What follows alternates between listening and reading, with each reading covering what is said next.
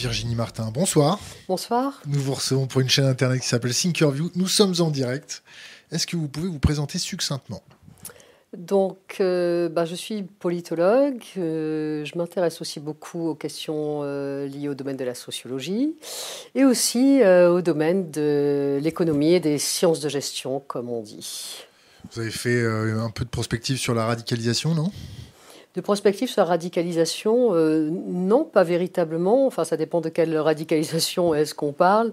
Euh, si on parle en revanche de, de, la violence qu'il y a actuellement dans la société, euh, c'est pas de la prospective, malheureusement, c'est ce qu'on vit tous les jours. Donc, de ce point de vue-là, si c'est de ça dont on parle, en effet, la violence et les tensions, en fait, cette ambiance très tendue qu'on peut voir aujourd'hui dans la société, m'interpelle grandement. Comment ça va? Ça va pas mal. Est-ce que vous connaissez la chaîne? Bien sûr. Vous avez vu, vous avez vu quoi? J'ai vu quoi? J'ai vu pas mal de géopolitique. J'ai vu évidemment euh, Monique Pinson-Charlot, euh, évidemment. J'ai vu l'incontournable Bruno Gassio, euh, of course. J'ai vu un bout de Delphine Bateau qui est passé récemment, voilà, etc. Comment va la France en termes de, dialogue politique, d'échange politique entre la upper class politique et la, France d'en bas, la France qui mange avec les doigts, la France des ronds-points, la France qui a du mal à, remplir le frigo, la France qui, qui bosse? Bah, Vraiment, c'est, euh, on, constate quand même que, que, ça va vraiment excessivement mal et profondément mal. Et c'est très inquiétant euh, parce que c'est comme justement si cette upper class, comme vous dites, où c'est 1%. Aujourd'hui, il, il, y a de plus en plus hein, de travaux qui sortent sur ce 1%, ce 1% complètement déconnecté et qui n'en a que faire de l'intérêt général, du commun, de la volonté générale, des autres, d'une façon euh, plus globale, euh, de ceux qui ne font pas partie de ces 1%. Et quand je dis, euh, quand je dis ça et que je parle de cette caste, Aujourd'hui, elle n'en a que faire parce que elle peut vivre en fait sans le commun. Elle est arrivée à s'en détacher. Elle fait sécession jusqu'au bout? Elle fait sécession. On dit toujours que les banlieues ont fait sécession. Euh, franchement, euh, moi qui ai habité très très longtemps Marseille, en plus, euh, les banlieues, soi-disant, sont déjà dans la ville, donc déjà elles font peu sécession. Et, mais là, en revanche, la, la caste des 1% a fait complètement sécession et finalement, elle fait ses sessions aussi au regard des infrastructures, par exemple. Euh, elle se moque complètement des systèmes médicaux, puisqu'elles n'en sont pas tributaires, puisqu'elles ont euh, évidemment leurs médecins privés, leurs cliniques euh, et des hôpitaux de très grande technologie à leur disposition. Elles font sécession au niveau de l'infrastructure aussi d'éducation, puisqu'évidemment, euh, tout ce beau monde va dans des écoles privées depuis le plus jeune âge. On parle souvent à Paris de l'école alsacienne, hein, où il faut être super, super coopté. Et les travaux bon, bah, de Bourdieu dans le temps, euh, mais d'autres aujourd'hui, montrent combien euh, les trajectoires de vie et de réussite professionnelle sont quasiment déterminées dès l'école maternelle. Je dis bien dès l'école maternelle. Hein, je ne dis pas le collège, le lycée, c'est dès l'école maternelle. Donc c'est d'une violence inouïe. Bah, évidemment, c'est 1% euh, qui flotte comme ça au-dessus de nous. Euh, bah, n'en ont que faire finalement de l'éducation nationale. Donc pourquoi est-ce qu'ils se battraient pour l'éducation nationale? Ils, n'en ont pas l'usage, ils n'en ont pas l'utilité. Ils peuvent faire sans. Et puis évidemment, c'est même aussi l'infrastructure euh, aussi basique que l'infrastructure routière, par exemple. Qu'est-ce qu'ils s'en moquent complètement d'aller prendre euh, des rues, des routes, même des autoroutes? À l'époque, euh, des jets, euh, des hélicoptères, on l'a vu à Davos récemment. Donc là aussi, l'infrastructure finalement n'intéresse plus du tout. Évidemment, je ne parle même pas du TGV, du train, là c'est vraiment pour le bas peuple. donc c'est assez affolant, c'est affolant, ça, ça, fait peur et on voit vraiment que c'est comme s'ils étaient un, ballon, euh, mais ils ont coupé en fait le fil et ils sont plus sur Terre du tout. Je peux vous mettre une parenthèse? Bien sûr. Vous ouvrez une parenthèse, pardon. Euh, euh, à combien par mois vous estimez la upper class? La upper class, c'est quoi? C'est 3 000, 5 000 euros par mois 20, 25 000 euros par mois 50 000 euros par mois 100 000 euros par mois? C'est 75 000 c'est combien?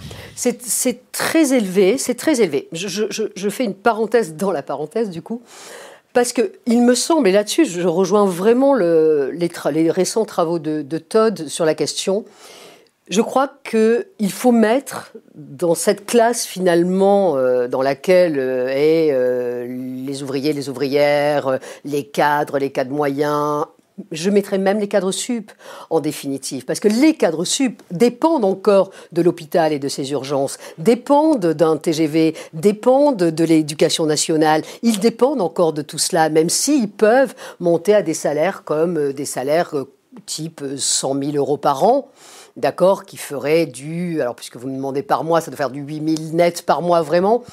Euh, voilà, je pense que là, on parle vraiment de ces 1%. Alors, les, cadres dont je viens de parler là, très supérieurs, donc on va les, généralement ils sont calés à plus de 120 000 euros par an à peu près. Hein. Mais je pense que là, la classe dont je parle, c'est vraiment plus haut que ça encore. Hein. C'est 300 000 par an, c'est 500 000 par an, et après c'est des millions et des millions. Et là, ça part. C'est évidemment des Pinot, c'est des Arnaud, c'est ces gens-là. Hein. Donc là, c'est des fortunes en milliards. Vous voyez que le cadre, même supérieur, euh, qui de toute façon euh, doit travailler et vit du fruit de son travail et pas de ses actions. Vous voyez pas, euh, il n'est pas actionnaire, hein. il est, c'est la différence en anglais entre les shareholders et les stakeholders. le pauvre cadre, même super supérieur, euh, qu'on peut peut-être envier parfois ou euh, lui en vouloir ou penser qu'il paye pas assez d'impôts, mais il fait partie euh, des parties prenantes. Hein. Il fait pas partie des super actionnaires qui, même quand ils dorment, l'argent débarque. Hein. Dans la mesure où aujourd'hui il y a ce lien entre je travaille pour avoir un salaire, mais je ne peux pas spéculer sur mon travail, on est tous aujourd'hui ces 99% en définitive. Et c'est là où je trouve vraiment que... Euh, mais il y a Nancy Fraser, aussi des féministes aujourd'hui, qui disent ça aussi. Hein, euh, on voit aujourd'hui que de plus en plus de voix, notamment euh, chez les sociologues, euh, des voix qui s'élèvent en disant faites attention, hein, les super cadres ou les cadres moyens, etc., qui sont peut-être en haut de ces 99%, de toute façon, ils subissent aussi du déclassement. Ils commencent à avoir peur, évidemment, sur leur retraite. Le débat est, houleux en ce moment en France. Euh, et, et voilà, ils sont quand même dans un système de dépendance, de toute façon, à leur travail. Alors évidemment, évidemment, que c'est pas euh, que leur taux horaire n'est pas à 10 euros. Bien entendu, bien entendu, il peut être à 50 ou à 60 euros. Je, réouvre une parenthèse, si vous me permettez. Euh, euh, est-ce que c'est ce cadre euh, supérieur à qui il reste des dents pour plagier Emmanuel Macron Non, c'était. c'était comment il s'appelle Les sans dents, c'était François Hollande. c'est ça. pour plagier François Hollande, les sans dents. Donc le, cadre supérieur à qui il lui reste des dents il a comme rêve de côtoyer le vrai bourgeois, c'est ça? Et il prend les mêmes codes, il prend les mêmes attitudes. Est-ce que cette, cette caste, légèrement encore pour l'instant en apesanteur, c'est aussi la, même caste qui a voté Trump ou qui cautionne Trump? Ou qui cautionne certains mouvements euh, extrêmes C'est-à-dire le cadre supérieur qui est en train de se faire euh, fracasser par la mondialisation. C'est ça en résumé, c'est ce que j'étais en train de dire. Hein. c'est que de toute façon, même ce cadre aujourd'hui, eh bien, on lui demande euh, ce que, ce qu'en fait la classe euh, ouvrière et, la classe la plus démunie a pu connaître il y a 20 ans, 10 ans par justement ces effets de les premiers temps de la mondialisation, aujourd'hui, ça, c'est en train de faire un tsunami absolument sur tout le monde, sauf sur ceux, évidemment, qui sont pas dépendants de leur travail au quotidien, de leurs 35 heures, 40 heures ou 50 heures, euh, parce que, voilà, les, les, cadres sup sont rarement aux 35 heures, mais c'est pas la question, mais n'empêche que, voilà, ils dépendent de leur travail, ça, c'est vraiment très important. Ils ne sont pas du côté du capital, ils sont véritablement du côté du travail, et ça, c'est la grande, grande différence, et ce capital est parti très loin, et très haut. Alors aujourd'hui, sur, euh, sur Trump, bien sûr, on a vu euh, aujourd'hui, on a même un, Mark Zuckerberg qui nous dit, donc Facebook a été quand même euh, à peu près évalué à 1400 milliards de dollars, enfin on est complètement chez les dingues, hein. c'est plus énorme que des petits États et des pays, hein. il faut, il faut s'en rendre compte. Il dit finalement, le vote Trump pour les prochaines élections aux États-Unis serait finalement plus utile pour moi que n'importe quel autre vote. C'est complètement dingue de, penser ça. Et, dingue parce que je pense qu'on a, à un moment donné, donné du crédit déjà au monde de l'Internet, à son côté euh, un peu friendly, à son côté sympa, à son côté euh, aller un peu RSE, responsabilité sociale de l'entreprise. On s'est dit qu'ils allaient apporter avec eux la démocratie, la démocratisation du savoir, euh, le Wikipédia, l'accès libre. et, et ça, c'est vrai. Pour une partie, c'est vrai. Mais néanmoins, on sent aujourd'hui qu'ils pourraient faire tellement plus. Ils pourraient faire tellement plus et ils ne le font pas. Ils ne le font pas. Et ça, c'est quand même très étonnant. C'est quand même très étonnant. Euh, c'est pareil pour le patron de, Tesla, c'est pareil pour euh, Tim Cook, c'est pareil en fait. Qu'est-ce qu'ils attendent pour aider, pour, pour donner un peu d'eux et de, leur fortune, mais, mais, pour le bien commun, pour l'intérêt général, pour le social. C'est très étonnant. Alors oui, euh, bon, euh, Monsieur Facebook euh, s'amuse avec sa crypto-monnaie en disant on va peut-être pouvoir avoir un rapport de force avec euh, la Fed, les banques nationales, etc. Mais on a quand même la sensation qu'il le fait plus pour lui et son enrichissement personnel que pour euh, X millions, euh, voire milliards de gens sur la planète. Donc, je trouve qu'il y a là... C'est ce que dit Jacques Rancière, je crois, la semaine dernière, quand il va parler aux cheminots qui sont en grève. Il dit Je suis très triste, bon, alors de sa parole de philosophe, il dit Je suis très triste de voir que les questions de, solidarité, de générosité, euh, de solidarité intergénérationnelle, là il parlait de la, retraite, n'intéressent plus personne. Voilà, c'est une indécence. Et c'est vrai, euh, moi j'ai grandi à une époque, quand, j'ai commencé à m'intéresser aux questions de sciences politiques ou de politique tout court, on parlait beaucoup de, vivre ensemble, de citoyenneté, euh, de volonté générale, de commun. Où, sont passés tous ces mots On a l'impression qu'ils sont devenus euh, ringards, alors que, justement, pour reparler aussi du web, de la fabuleuse aussi bulle démocratique qu'est Internet, finalement, on a l'impression euh, qu'on a loupé quelque chose, qu'on a loupé vraiment quelque chose. J'ouvre justement une parenthèse dans vos parenthèses. Moi, j'ai écrit un bouquin en 2014-2015. J'ai écrit en 2014 et je crois qu'il sort en 2015. Le nom, ça s'appelle? Euh, Le nom s'appelle euh, Ce monde qui nous échappe. Et surtout, le, sous-titre, c'est pour un universalisme des différences. Et là, Quelles éditions? Édition de, de l'Aube, voilà, 2015. Euh, et donc, euh, du coup, je ne sais plus ce que je voulais dire avec cette Vous affaire. une parenthèse J'ouvrais une parenthèse sur. Voilà, moi, quand j'écris ce bouquin en 2014 et il sort donc en 2015, il y a Hollande euh, qui est encore là, hein, donc c'est l'avant Macron, si je puis dire. Et j'ai beaucoup d'espoir dans ce livre. Et je dis, et je prends le contre-pied très net d'un certain Alain Finkielkraut qui dit euh, l'identité malheureuse, et moi je parle d'identité au contraire plurielle, hybride et très heureuse, justement. En disant, euh, ben, finalement, le mur de Berlin euh, voilà, est tombé en 1989, de manière plus ou moins consubstantielle, le web explose, c'est génial, on va arriver vraiment sur un individu libéré, émancipé, mais aussi hybride, complexe, euh, un peu, euh, un peu mutant, un peu, euh, voilà, un peu hors. Et on va arriver vers vraiment comme, comment dire, comme l'avènement de, de, de, de, cet homme et de cette femme émancipés des carcans précédents.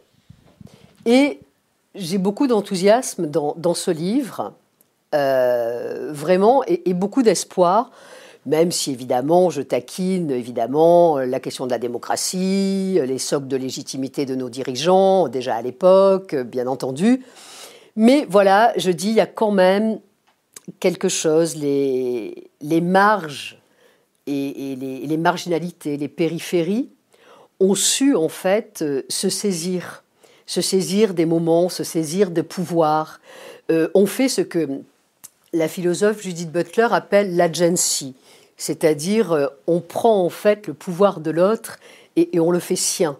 D'accord? Nous qui n'avons pas de pouvoir, ceux qui n'ont pas de pouvoir. Et c'est très intéressant. Et là-dessus, tout d'un coup, euh, Macron débarque et tout d'un coup, il n'est plus question d'horizontalité. Il n'est plus question de démocratie politique. Il n'est plus question euh, de solidarité. Il n'est plus question euh, que euh, les gens soumis au système, mais qui arrivent grâce justement à cette libération dans laquelle nous étions, il n'est plus question que ces gens finalement aient encore droit au pouvoir et à des bribes de pouvoir. Et il prend tout. Et il prend tout, il dit je suis Jupiter, je suis verticalisé et je vais rester verticalisé. Et c'est d'autorité dont vous avez besoin, vous gens de rien, vous gens qui ne sont rien, euh, vous euh, peuple qui coûte un pognon de dingue, euh, etc. Et, et, là, je trouve que... Il n'a pas dit que c'était un pognon de dingue pour appeler le peuple. Il a dit que les les mesures du gouvernement coûtaient un pognon de dingue et qu'il n'y avait pas de résultat. Je me fais l'avocat du diable. Oui, oui, on peut se faire l'avocat du diable. D'abord, euh, on parlait peut-être de radicalité tout à l'heure. Parlons de violence. Euh, la violence, elle est aussi dans les mots. La violence, elle est dans les mots. Traverser la rue, les gens qui ne sont rien. Exactement. traverser la rue, vous allez trouver du taf. les gens qui ne sont rien, tout ça. C'est pour toi de la manon que j'avance ou que je marche? C'est d'abord, c'est une forme d'irrespect, tout simplement. Euh, je suis encore euh, de ceux et de celles qui disent que, quand même, le, politique doit montrer euh, un peu d'exemple sur le commun, sur le respect de tous. Je crois la politique, et je prends la politique comme un art majeur, véritablement majeur, et j'y tiens beaucoup. Et là, c'est mettre la politique euh, en dessous de tout. Puisque la politique, c'est quoi? Ou le politique, avec un grand P, c'est quoi? C'est vraiment tisser du lien entre les gens. C'est recréer ce lien, c'est très important. Aller chercher au fin fond des périphéries, dans les pliures en fait de la société, ceux qui ne se sentent plus inclus, ceux qui sentent plus que ça le fait pour eux et ça marche aussi pour eux. Donc c'est ça aussi que je trouve important. Et là, quand il y a des comportements comme ça venus du politique, c'est vraiment tu n'es rien et je te considère comme rien. Et en plus, je ne vais rien te donner. Typiquement, dans cette affaire, je trouve que hum, les Gilets jaunes étaient une fabuleuse opportunité politique. Une fabuleuse opportunité politique. Pour qui? Pour qui? Pour le politique en place pour le politique en place, quel qu'il soit. Macron, évidemment, n'a pas su saisir cela. Mais je trouve que les Gilets jaunes, c'est quoi? C'est une demande de politique. S'il vous plaît, réinsérez-moi. S'il vous plaît, je veux en être. Je veux faire partie de ce commun. J'ai pas du tout envie de faire sécession. C'est encore possible? De, reprendre l'affaire des Gilets jaunes et de, de, Dans une société qui va de plus en plus vite, hyper bien sûr, technocratique, bien sûr. où il n'y a, a, plus de caissières dans les supermarchés, où il n'y a plus de rapports humains. Mais, bien sûr que c'est encore... encore... Je me fais encore... Oui, oui, mais bien sûr que c'est encore possible. Et là, le politique, en novembre 2018, pouvait dire, OK, on a compris, il y a du pouvoir d'achat, il y a un problème de pouvoir d'achat. D'ailleurs, il donne beaucoup d'argent, mais cet argent, D'abord, on ne sait pas exactement où il est, les finances sont pas là, les financements sont, sont, sont pas là pour l'instant, etc. Mais cet argent, combien même s'il était arrivé complètement, admettons, ces milliards débloqués, soi-disant, comme il n'y a pas de, comme c'est pas accompagné d'un discours politique, d'inclusion, de respect, de, de regard de l'autre, mais c'est que du mépris. C'est genre, tu n'as pas à me demander ça, tu n'as pas à venir me le demander. Au contraire, c'est de la demande de politique.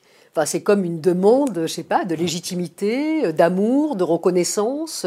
C'est la même chose en entreprise. Si votre patron, votre boss, votre patronne ne, ne vous reconnaît jamais par une augmentation, par un discours sympa, par des encouragements, mais vous devenez fou.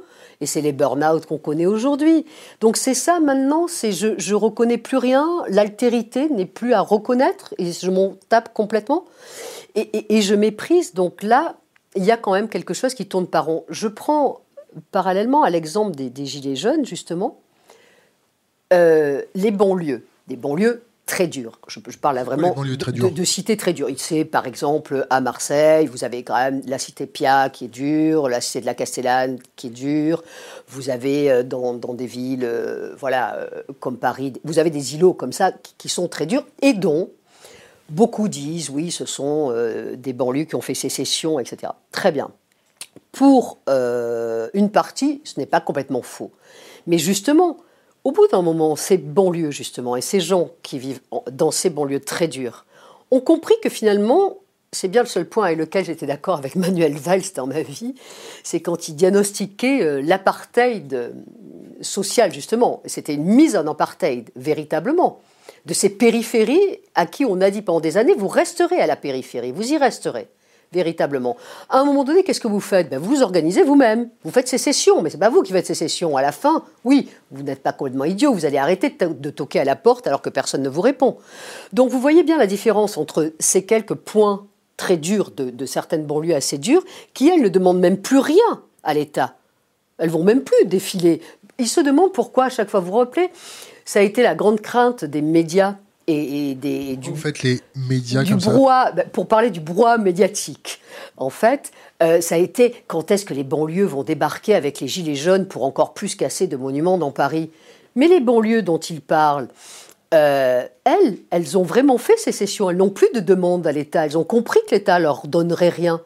Donc c'est une le gouvernement a, sur cette histoire de Gilets jaunes, loupé, selon moi, un moment historique, et je dis bien historique, de refaire du politique, de refaire de la politique, de réinclure. Vous vous rendez compte quel, euh, quel succès politique ça aurait été de dire, OK, je vous entends, je vous comprends, on va se mettre autour de la table, vous êtes légitime à mes yeux, c'est compliqué parce que voilà, vous n'êtes pas organisé en syndicat, qui est vos leaders, qui sont vos représentants. Ok, très bien, corrigeons ça des valeurs saisonnières, mais je vous entends, je vous veux et, je vais vous respecter et je vais comprendre.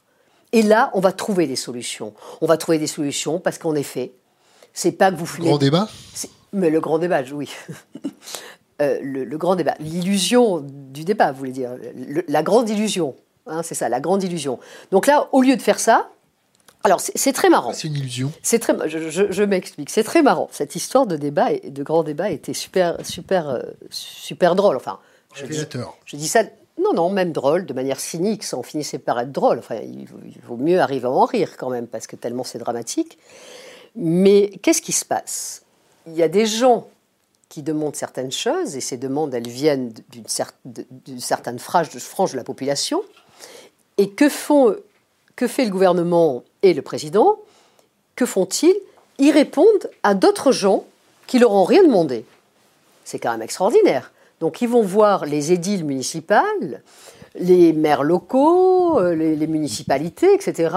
Euh, Macron fait son grand show, il tombe la chemise, il s'écoute parler pendant 2, 3, 4, 5, 6, 7 heures. Vous savez, nous, euh, en tant que prof, on n'est pas très impressionnés hein, quand on est devant des amphis de 300, 400 étudiants et qu'on a 9 heures de cours. il faut que ça tienne, hein, et on tombe la chemise aussi. Hein. Hmm pour un salaire de misère ah, pour un salaire qui n'est pas euh, celui. Euh, combien vous gagnez? Combien je gagne exactement? Je frôle les 4000 euros net par mois, avant impôt. Euh, donc 3009, on va dire, quelque chose comme ça. voilà. Et vous m'avez perturbé avec votre question sur le salaire, du coup. Et, il a tombé la chemise donc oui, voilà. Donc il tombe la chemise, etc. Donc il fait son grand showman comme ça. Euh, mais il répond à des gens qui ne sont pas ceux qui avaient demandé à être entendus. C'est très étrange. C'est comme si vous me posez une question et je réponds à côté et à quelqu'un d'autre. C'est l'art du dialogue, normalement, c'est pas celui-là, hein. pour le peu que j'en connais. Hein. Euh, donc c'est quand même très étonnant. Alors que je répète, il aurait eu, euh, il a eu, raté évidemment, mais une occasion historique de, faire et de refaire de la politique, de redonner toute sa noblesse à la chose politique. Et j'aurais trouvé ça vraiment magnifique qu'il entende ces Gilets jaunes qui, justement, bah, eux doivent. Euh, alors, c'est pas qu'ils roulent au diesel et qu'ils fument des clopes, hein, comme disait euh, Benjamin Griveaux, dont il me semble aussi euh, un côté assez méprisant, enfin, je le crois. C'est qu'ils sont aussi obligés. C'est qu'est-ce que c'est mal connaître les territoires, comme on dit aujourd'hui, la province? Les gens qui mangent avec les doigts? et, mais surtout, qu'est-ce que c'est mal connaître la province? Et le terrain économique de la province et des territoires pour penser que quelqu'un peut aller bosser en vélo euh, sur 40 bornes ou prendre un bus sur 30 bornes et après partir euh, dans un endroit où il n'y a pas de métro, puis après reprendre un bus de ville ou, je sais pas ou, ou, je sais pas quoi à un moment donné ou faire du stop. Euh, qu'est-ce qu'on fait de gens aussi qui je sais pas, ont des horaires décalés, des horaires de nuit. Euh, ces gens-là, il faudrait qu'ils prennent pas leur voiture. Enfin, le débat a vrillé. enfin, je trouve que le débat a complètement, complètement, complètement vrillé. Et on n'a plus entendu euh, l'essence même de la revendication. Donc c'est, euh, je reprends la parole. c'est, ça, beaucoup de Français l'ont noté cette déconnexion avec euh, les petites expressions politiciennes de euh, ce serait bien que le politique se reconnecte avec les gens qui mangent avec les doigts et tout ça, on l'a bien vu. C'est quoi les solutions? Si vous avez des préconisations à donner à la République en marche, il faudrait faire quoi? Il faudrait arrêter de sélectionner les gens qui sortent des grandes écoles, qui sont sélectionnés depuis la maternelle. Il faudrait quoi? Non, c'est un logiciel qui est complètement à revoir. Il y a aucun. Il faut être radical. On n'est pas au temps des réformes. On est au temps. des têtes? On est au temps de la radicalité, en tout cas. Elle est nécessaire. Elle est vraiment nécessaire. C'est-à-dire que le logiciel ne va pas. C'est le logiciel qui ne va pas. On peut changer trois énarques par-ci, deux polytechniciens par-là, évidemment. Mais euh, vraiment, c'est le logiciel qui ne va pas. Le logiciel, il est, hum, il est construit autour de plein d'illusions. D'abord, d'illusions. Cupidité. Bien sûr, de cupidité aussi. Mais oui, mais pour que cette cupidité puisse continuer à se mettre en place et de voracité. De voracité. J'aime bien le, le, bouquin là d'un journaliste qui vient de sortir qui s'appelle Les Voraces. J'aime bien ce, ce, mot de vorace parce que c'est un peu ça quand même. Toujours plus, toujours plus de pouvoir, euh, plus d'argent. Euh. C'est étonnant quand même. Est-ce qu'on voit des voraces chez les journalistes? Est-ce qu'il y a des voraces chez les journalistes? Je ne sais pas, c'est des gens que j'ai moins, euh, moins étudiés que, que, les gens de la classe politique. Je pense qu'il y a. Vous n'avez jamais vu un journaliste bord du cheval blanc? Je ne sais pas. En tout cas, je, je, je, dois avouer que ma position de chercheuse me permet de ne pas faire partie de ces réseaux. C'est une grande liberté. Alors c'est peut-être un manque du coup de ne pas savoir qui boit du cheval blanc et qui ne boit pas du cheval blanc. Comment vous faites pour les infiltrer bah, Je suis plutôt invitée en fait, tout simplement. Euh, mais euh, ce ne sont pas mes cercles en fait. Ce ne sont pas mes cercles de, soirée, de week-end. Vous voyez, c'est. Euh, je ne fais, en vacances. Je ne fais pas partie de, ces cercles-là. Et puis, en plus, voilà, moi, mes cercles. Pour les Comment vous, vous, arrivez à les appréhender si vous ne les pénétrez pas de l'intérieur Vous les infiltrez je, pas travaille pas sur le. ça vous a pas échappé que je ne travaille pas sur, sur la sociologie des médias, la sociologie des journalistes. Hein. La sociologie du politique. la sociologie du politique, oui, bien sûr. La sociologie du politique, c'est vraiment c'est des heures et des heures d'entretien. C'est aussi, euh, j'ai pu aussi euh, m'approcher quand même des, zones politiques assez proches parfois, parce que j'ai été aussi engagée à une époque. Euh, politiquement, mais je pense que les logiciels ne vont pas. Les logiciels ne vont pas du tout. Et, par exemple, pour la revue politique et parlementaire, j'ai trouvé intéressant aussi, un peu comme vous le faites ici, de donner la parole, bon là c'était cas des politiques, mais à tous les politiques qui avaient été choisis comme tête de liste aux européennes. Et j'ai passé des heures et des heures à écouter euh, Asselineau, euh, Dupont-Aignan, euh, Jordan Bardella, Très peu Loiseau, parce qu'elle n'a pas, Nathalie Loiseau n'a pas répondu euh, présente, à part par téléphone rapidement, donc j'ai pas pu passer des heures avec elle. Euh, passer des heures avec aussi, euh, voilà, les gens de la France Insoumise, des Verts, et j'en passe. et c'était très intéressant. Benoît Hamon aussi, que j'oubliais dans l'eau. Et c'était très intéressant de voir la diversité de ces, machines intellectuelles, parce qu'il y a quand même de la machine intellectuelle derrière. Et c'est parfois très riche euh, d'aller regarder, euh, voilà, par exemple avec, euh, avec ce Brexit aujourd'hui, ça parle aussi. Vous voyez, on ne peut pas ne pas s'interroger, euh, surtout que ce brouhaha médiatique, justement, dont on parlait tout à l'heure, nous disait que euh, on avait l'impression que l'île britannique, les îles britanniques allaient couler, en fait, hein, dans la Manche avec le Brexit, et ça ne coule pas. Hein, euh. Lancer des bébés dans la Tamise. Exactement, et ça ne coule pas tant que ça. Donc il faut aussi, alors nous, évidemment, c'est notre métier de chercheur, hein, de, de, travailler le plus possible à une forme de neutralité, de, plus possible d'objectivité. Je ne dis pas qu'on n'est pas, on parle pas d'un endroit, on est aussi des individus, hein, mais on a aussi cette neutralité axiologique ou cette, euh, pour parler comme les chercheurs, ou de de neutralité épistémologique, de rupture épistémologique, tout ça, on est obligé de le faire. Et donc, on écoute beaucoup, on embrasse beaucoup de, de points de vue. Euh, de, voilà, on, va se challenger en fait intellectuellement et on va pas toujours rester dans sa zone de confort. Est-ce qu'aussi à force finalement d'être euh, cette caste qui se regarde entre elles, est-ce entre elles. Qui, se reproduit, mais qui se regarde là, qui, qui a des effets miroirs, elle peut penser aussi à la fin qu'elle détient la vérité. Vous voyez, c'est parlons juste des, classes, de la classe politico-médiatique, hein, qui n'est pas, euh, pas toujours cette classe des 1% dont on parlait au début. C'est ceux qui veulent côtoyer le bourgeois. C'est ceux qui veulent côtoyer et qui veulent euh, avoir les, codes des, des, très hauts, des Jupiters et des Saturnes. Mais cette classe, souvent, elle, croit, elle croit vraiment à ce qu'elle dit.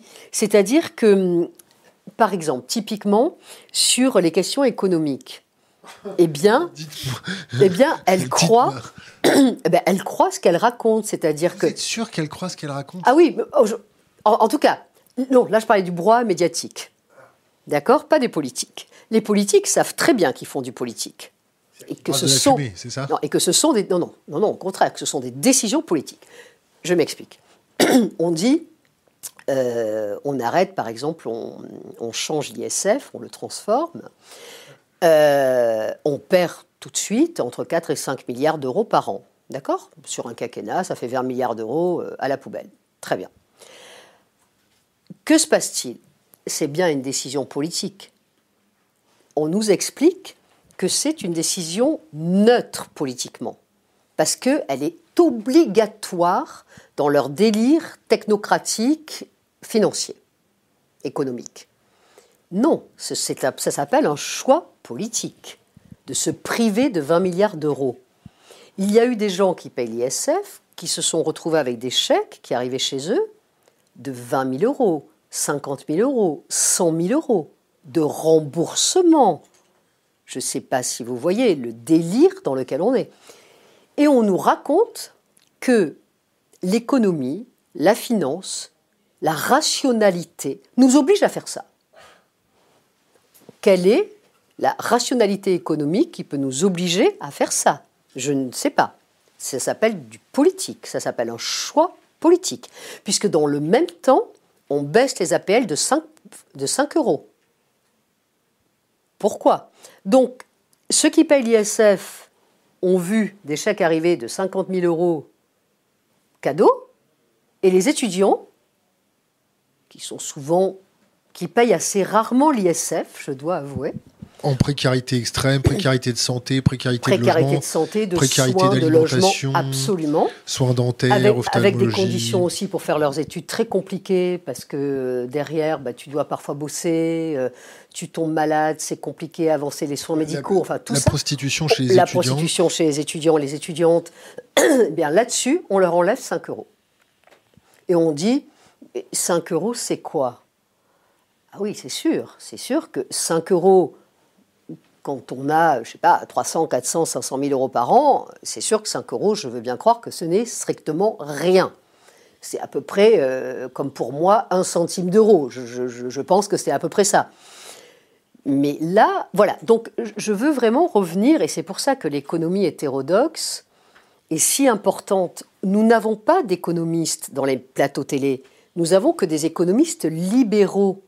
Ce ne sont pas juste des économistes. Alors quand ils sont vraiment économistes en plus, hein, parce que la plupart du temps, ils ne sont pas forcément. Mais en plus, ils ont de toute façon des options libérales. Donc moi qui arrive plutôt de l'économie hétérodoxe, je suis très perturbée par cela. L'économie hétérodoxe, c'est quoi? C'est cette économie qui dit on ne peut pas dire que l'économie est complètement confinée comme ça dans un congélateur et qu'elle est hors sol. L'économie, c'est du social. L'économie, c'est du politique. Et c'est encastré. Quand on décide de moins euh, soutenir les chômeurs, décision de l'année dernière, euh, fin 2019, de ce gouvernement. Quand on décide de moins soutenir les chômeurs, qu'est-ce qui se passe? On fait des économies. Effectivement, alors on dit, ah, il faut faire des économies, il est indispensable de faire des économies. Mais derrière, ça coûte très cher. Cette économie de aujourd'hui coûte très cher derrière. Et c'est ça que l'économie non libérale raconte. Elle raconte que le chômeur, moins indemnisé, moins suivi, moins soutenu, qu'est-ce qui va se passer? C'est des pathologies. C'est des pathologies psychologiques. On a fait un, bouquin à plusieurs qui s'appelle Talent gâché, où on, chiffre de manière économique avec vraiment des, statistiques à l'appui très, sérieuses, on chiffre le coût économique justement des précarités. Et là, notamment, c'était de la discrimination liée, aux origines, origines euh, donc de populations d'hommes et de femmes originaires euh, de l'Afrique subsaharienne et de l'Afrique du Nord. Et là, donc là, il y a bien de la précarité. Euh, et on voit combien cela coûte cher. Donc, comme tu le disais, euh, soins euh, médicaux, psychologiquement, mais cassés, cassés. C'est, on peut plus se sortir de cela. C'est les travaux d'Esther Duflo, qui a quand même eu le prix Nobel l'année dernière. Elle est française. On ne se sert d'Esther Duflo Absolument pas. On ne l'a pas entendu. Tout le monde s'en tape alors que c'est bien elle qui raconte les trappes à exclusion, les trappes à pauvreté. Les trappes à exclusion, les trappes à pauvreté, c'est quoi? C'est des choses, c'est des, des, pièges en fait, dans lesquels à un moment donné, duquel tu ne peux plus sortir. Tu es, vraiment euh, entrappé, enchâssé, encastré, tu peux plus en sortir. Et ça, ça coûte, mais si on doit calculer l'efficacité économique d'un pays, puisqu'il n'y a que ça qui les intéresse, mais ça, ça coûte des milliards et des milliards d'euros. Nous, on avait calculé le coût donc, économique des discriminations liées aux origines euh, à 10 milliards d'euros par an. 10 milliards d'euros par an. Et je dis ça, c'était un calcul euh, qui était statique. C'est-à-dire qu'on avait juste pris la discrime ici et maintenant. On n'avait pas cumulé les problèmes médicaux, les problèmes psychologiques, les problèmes de mal logement, etc. Donc tout ce que ça induit. On n'avait pas pris aussi, euh, tu vois, autre chose aussi, les conséquences sur la famille. Tu vois? Et tout ça, mais c'est des et donc en statique c'est 10 milliards, en dynamique, je ne sais même pas par combien est-ce qu'il faut multiplier. Et on n'avait pas fait cette multiplication tellement ça commençait à être vertigineux et on s'était arrêté là. Donc tout ça est, incroyablement euh, fou parce que cette économie euh, dite libérale, qui évidemment nous a conduit jusqu'au capitalisme euh, financiarisé à mort, euh, voire ce capitalisme de plateforme. débridé. Oui, et puis même ce capitalisme de, plateforme, enfin, c'est. voilà. ces, économies libérales nous ont peu à peu, peu, à peu amené à ça. Et nous, qui sommes dans du côté de l'économie hétérodoxe, c'est très étrange. On dit des choses sensées, il me semble, et même on dit même des choses qui, à mon avis, seraient plus efficaces à moyen terme. Typiquement, l'infrastructure, l'infrastructure du pays qui n'intéresse donc plus ces très grands riches, cette caste des 1%, etc. euh, un type qui n'est pas un révolutionnaire comme Rifkin, d'accord? Même lui dit les infrastructures doivent être maintenues dans un pays. Parce que même les investisseurs aujourd'hui qui adorent investir sur la dette française, parce que nous sommes une très bonne dette. Mais on est une bonne dette. Pourquoi on est une bonne dette? Parce qu'on a un chemin de fer, parce qu'on a des écoles, parce qu'on a, a des hôpitaux, et parce qu'on a des systèmes qui tiennent bien, qu'on a une justice, etc. Tout ça, c'est quand même du service public ou parapublic de toute façon. Mais une fois qu'on aura cassé toutes ces infrastructures, qu'on aura foutu tout ça en l'air, notre dette sera-t-elle toujours aussi attractive? C'est pas sûr du tout. Et comme aujourd'hui, on est quand même dans ce monde des investisseurs qui nous regardent de très haut en disant sur qui on va investir aujourd'hui. Hein? C'est le bouquin de Michel Féer qui est génial. Moi, j'adore ce bouquin qui est Le temps des investis. On est chacun un investi. Quel est l'investisseur qui veut miser sur moi aujourd'hui? En, en tant qu'individu, c'est vrai aussi. En tant qu'entreprise, c'est évident. Et en tant qu'État, évidemment, puisqu'il faut racheter les dettes. Et donc l'Allemagne et par exemple la France, aujourd'hui, nous sommes de bonnes dettes. Donc très bien, mais si demain, il n'y a plus euh, les chemins de fer, les cheminots qu'on veut absolument casser, les TGV, les hôpitaux, euh, enfin j'en passe, les meilleurs, les profs et compagnie, mais c'est terminé. Les aéroports, la Française Bien des sûr, bien sûr, bien sûr. Évidemment. Donc c'est complètement dingue. Donc c'est complètement dingue. Le, le, donc cette neutralité économique qui a pris en fait, moi je suis dans, j'enseigne en, école de commerce, donc je, sais de quoi je parle, hein, et, je, sais très bien de quoi je parle pour le coup, puisque euh, nous on a beaucoup travaillé justement à expliquer que le coût économique managérial, enfin le coût d'un bon ou d'un mauvais management est un coût important, est un coût réel. Et que ce n'est pas juste pour se faire plaisir. C'est ce qu'on appelle donc la responsabilité sociale des entreprises. Mais il n'y a pas que ça. C'est euh, être un bon manager, jouer avec tout le monde. Ça, tout ça, c'est très important. Et on sait très bien que aujourd'hui, l'État se prend pour une entreprise. Et c'est le plus grave. Parce que nous, par exemple, qui, qui, est-on en, école, euh, enfin, qui, sommes en école de commerce, on fait très attention à dire à nos étudiants mettez du politique dans le management. Ne faites pas n'importe quoi, ne soyez pas le manager débile des années 80. On n'arrête pas de leur dire ça à nos étudiants. Euh, soyez conscients, soyez des managers citoyens, euh, entendez la question écologique, entendez la question femmes-hommes, entendez les précarités, entendez le handicap, entendez tout ça. Il n'y a pas le temps pour ça. Et à côté, bien sûr qu'il y a le temps. Il n'y a pas le temps. Et non, mais à côté, je vais. Je Elle est bien ton école de commerce, bah, tu les formes bien, sauf que les autres. Je les défends pas bien, j'y suis surtout. je, ne les défends pas, je suis dedans. c'est toujours ça, comme pour changer un système, c'est le meilleur moyen. Exactement. Euh, euh, mais les autres écoles de commerce, tu les connais Alors, attends, attends, je, je vais jusqu'au bout sur l'état entreprise. Parce que l'état entreprise, qu'est-ce qui s'est passé? Tout d'un coup, ces, euh, ces, idéaux managériaux des années 80, mais ringards, à la Reagan, à la Thatcher, c'est ce qu'on avait appelé le New Public Management. Mais c'était le truc le plus fou du monde. C'est comme ça que la sécurité sur les chemins de fer en Angleterre euh, s'est complètement cassé la figure. Euh, enfin, c'est Thatcher qui a fait de la casse sociale. C'est à ce moment-là que Ken Loach a fait ses films en disant mais qu'est-ce qu'on est en train de faire de ce pays, quoi? Et qu'est-ce que c'est le New Public Management? C'est exactement ce que la proposition d'Emmanuel Macron développe, c'est-à-dire l'État, je lui accorderai pas le mot de start-up, l'État entreprise. La start-up, c'est trop sexy dans l'imaginaire des gens, c'est trop sympa. On va pas dire ça. Ça change. Hein. Bien sûr, et puis ça change. Non, mais dans les représentations communes. Voilà. Mais l'État entreprise, vraiment, dans, dans ce côté euh, très euh, American Psycho, en fait, de Bresson Ellis des années 80. Il faut faire de la thune, les yuppies, enfin tout ça. Mais, mais, mais c'est un monde dépassé, ce truc-là. Et c'est ça qui nous vend. C'est-à-dire efficacité, décision, management, vérité, mensonge, des choses comme ça. Non, la vie est complexe. On ne manage pas des citoyens. Parce que si on manage des citoyens, moi qui ai par exemple un handicap depuis quelque temps, je fais quoi? Ben, je suis un citoyen out alors. Parce que dans une entreprise non compréhensive, qui n'a pas envie de jouer avec le handicap ou je ne sais pas quoi comme autre problème Eh bien, elle me met dehors. c'est aussi parce que j'ai le travail que j'ai que je peux continuer à travailler et que je suis dans un environnement très favorable professionnellement.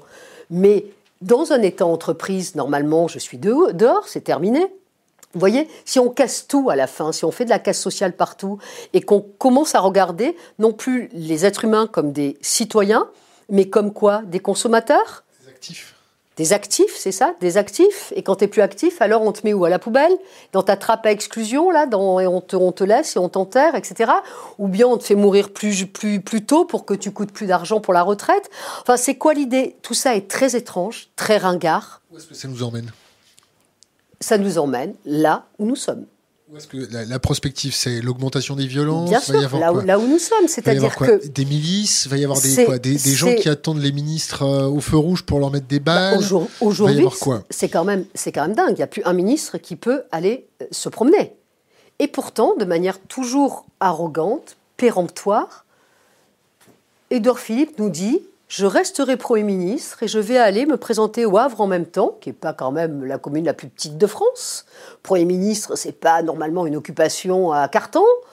Euh, futur parachute. Et en plus, alors en plus il dit non, mais en plus si je suis élu, mais que je reste Premier ministre, finalement je démissionnerai, etc. En, fait, en plus, il est pris sur des affaires où la gestion finalement euh, euh, du Havre apparemment est en train d'être épinglée très sérieusement.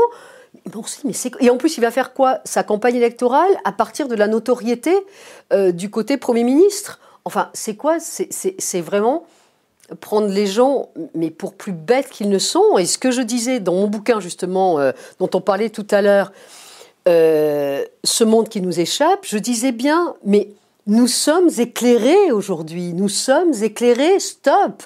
On ne peut plus penser que nous sommes le peuple des années 70 euh, ou 60 ou 50. Qu'est-ce qui va se passer? Deux minutes là-dessus, je fais une parenthèse et après je viens à la prospective. Je vois mes étudiants, moi j'ai commencé à faire cours euh, il y a une vingtaine d'années, quelque chose comme ça. À l'époque, je savais tout. Je savais tout. Et j'étais sûre qu'ils ne savaient rien je passais des heures et des heures sur, je sais pas, la légitimité chez Max Weber, ce genre de trucs. J'y passais des heures. Aujourd'hui, mes étudiants, ils font du check, ils ont leur ordi ouvert, ou parfois je leur dis fermez vos ordis, on discute, c'est plus sympa. Et tout d'un coup, je leur dis allez voir sur l'ordi la légitimité de Weber, je vous laisse cinq minutes, allez voir ça tout seul. Mais ils sont éclairés, ils n'ont pas besoin de moi. Je ne sais pas, vous voyez, j'en sais mille fois moins que Wikipédia. Eh bien, Édouard Philippe. il y a beaucoup de merde aussi. Il y, a, beaucoup de merde aussi, mais tu vois ce que je veux dire quand je dis ça. Et Édouard Philippe, non, il n'est pas celui qui sait, quand j'ai Édouard Philippe, là je ne le montre pas du doigt au sens strict, il n'est pas celui qui sait dans l'absolu et les autres qui ne savent pas. Vous voyez, aujourd'hui, parler encore comme à l'ancien temps, de dire oui, il faut faire de la pédagogie pour que le peuple nous comprenne. Mais de, quel peuple parle-t-on? On n'est plus. C'était fort ça. on n'est plus dans les années 50. Enfin, je ne sais même pas de quelle époque il parle, parce que ces gens sont quand même pas si vieux. Donc je, suis, je suis toujours mal à l'aise avec cette époque où, effectivement, faisons de la pédagogie, les gens ne comprennent pas. Mais ils ne comprennent pas quoi? Aujourd'hui, euh, c'est incroyable. Les études d'impact sur la retraite, etc., c'est complètement ni fait ni à faire. Euh, aucun économiste digne de ce nom euh, pourrait, être, euh, pourrait être, avoir son diplôme s'il travaillait de cette manière-là. Ça fait deux ans qu'il bosse sur quelque chose qui est juste inique, indigne, mal préparé, mal communiqué. Donc à un moment donné, cette illusion de démocratie, cette illusion politique et cette illusion du non idéologique ne peut pas durer. Et d'ailleurs, ça ne marche pas. Et d'ailleurs, ça ne marche pas. Donc c'est ça. Bah, je te laisse poser tes... En termes, de, pas de en termes de prospective, ça nous emmène nous Parce que nous, nous, on a une communauté qui est euh, vraiment très active, dont on a vraiment tout le spectre, et ils nous tiennent au courant de leurs malheurs, de ce qui se passe, de ce qui se voit, de, de, de, ce qui se passe dans leur boulot, euh, de ce qui se passe en Chine, de ce qui se passe euh, en Afghanistan, de ce qui se passe en Arabie Saoudite. Ils nous tiennent au courant. Euh, et puis, il y, a ceux qui sont en France, qui galèrent, ils nous tiennent aussi au courant. Et puis, on voit, on voit une augmentation des tensions sévère. C'est vraiment sévère. Euh, euh, ça, ça, nous mène à quoi cette déconnexion du politique qui brasse de l'air chaud, qui raconte n'importe quoi, qui parle au maraud, au manant avec sa petite perruque en lui disant voilà, t'es bien gentil, pousse-toi de là pour que voilà, tu, n'es rien, euh, tu n'as pas compris parce que tu es trop bête, ou, euh, ou des choses comme ça. Ça nous emmène où? À la guerre civile Ça nous mène à un État policier, ça nous mène à plus de dialogue social, ça nous bah, mène à plus de, solutions politiques, bah, ça nous mène à quoi? Ça devrait nous amener, en tout cas moi c'est ce que j'appellerais de mes voeux si je pouvais, à plus de politique, justement avec un grand P, ce politique comme art majeur, et ça devrait nous amener là. Au contraire, comme les politiques qui gouvernent aujourd'hui ne veulent pas entendre parler de ça et sont dans une forme d'autorité politique, voire d'autoritarisme, évidemment, ça ne fonctionne pas. Et ça, c'est véritablement problématique. Et plus il y aura de l'autoritarisme comme ça, politique, qui vient du haut, hein, qui fracasse, qui éborgne, qui, qui, coupe des mains, enfin, c'est délirant quand même, c'est délirant ce qu'on est en train de vivre. Euh, plus il y aura ça, plus évidemment il y aura des réponses radicales. C'est une dictature de faible intensité? Ah bien sûr, bien sûr, bien sûr. Moi, j'ai aucun problème avec ce mot. C'est, euh, vous savez, euh, le, à un moment donné, le, nazisme était excessivement bien organisé. C'était un, management, voilà, euh, absolument fabuleux. Les premières écoles de management en Allemagne se sont inspirées hein, euh, du nazisme, de sa manière de faire, d'organiser, de manager, de hiérarchiser, de donner des ordres, etc. Donc, euh, aujourd'hui, ce mix très malsain entre autoritarisme, euh, mépris, mépris de classe, mépris intellectuel, tout cela, euh, New Public Management, l'État entreprise, euh, tu n'es plus un citoyen, euh, plus de vivre ensemble, etc. Qu'est-ce que c'est si ce n'est effectivement... alors est-ce que c'est... c'est une démocratie qui aurait connu, qui, qui, qui, se serait évidemment croisée avec une forme de dictature, oui, c'est certain, avec aussi des altérités aussi, des, des alternatives qui, ne sont plus donnés. On n'entend plus rien, on n'entend plus qu'un son de cloche. Rappelez-nous, encore ça, tout ça, c'est super vieux aussi. Je suis désolée de revenir là-dessus. Sur, sur Thatcher, par exemple, qui disait à l'époque euh, There is no alternative. C'est le fameux TINA, euh, T-I-N-A, There is no alternative. On n'a pas le choix, on n'a pas le choix. Ah oui, on va vivre tellement vieux qu'il faut absolument faire cette retraite.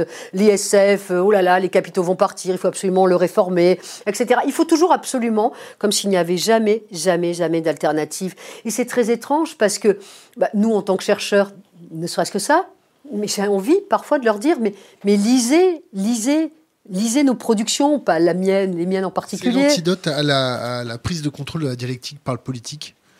Bah, Il me semble que quand même, le retour à la lecture, le retour à la lecture, euh, là je vais faire un grand tunnel, je suis désolée. Oh, le retour à la lecture me semble à plusieurs niveaux, mais plus qu'essentiel. Je m'explique. Alors déjà, le retour à la, à la lecture, c'est déjà euh, quelque chose, la, lecture est le moment du calme. La lecture est le moment de l'anti-burnout.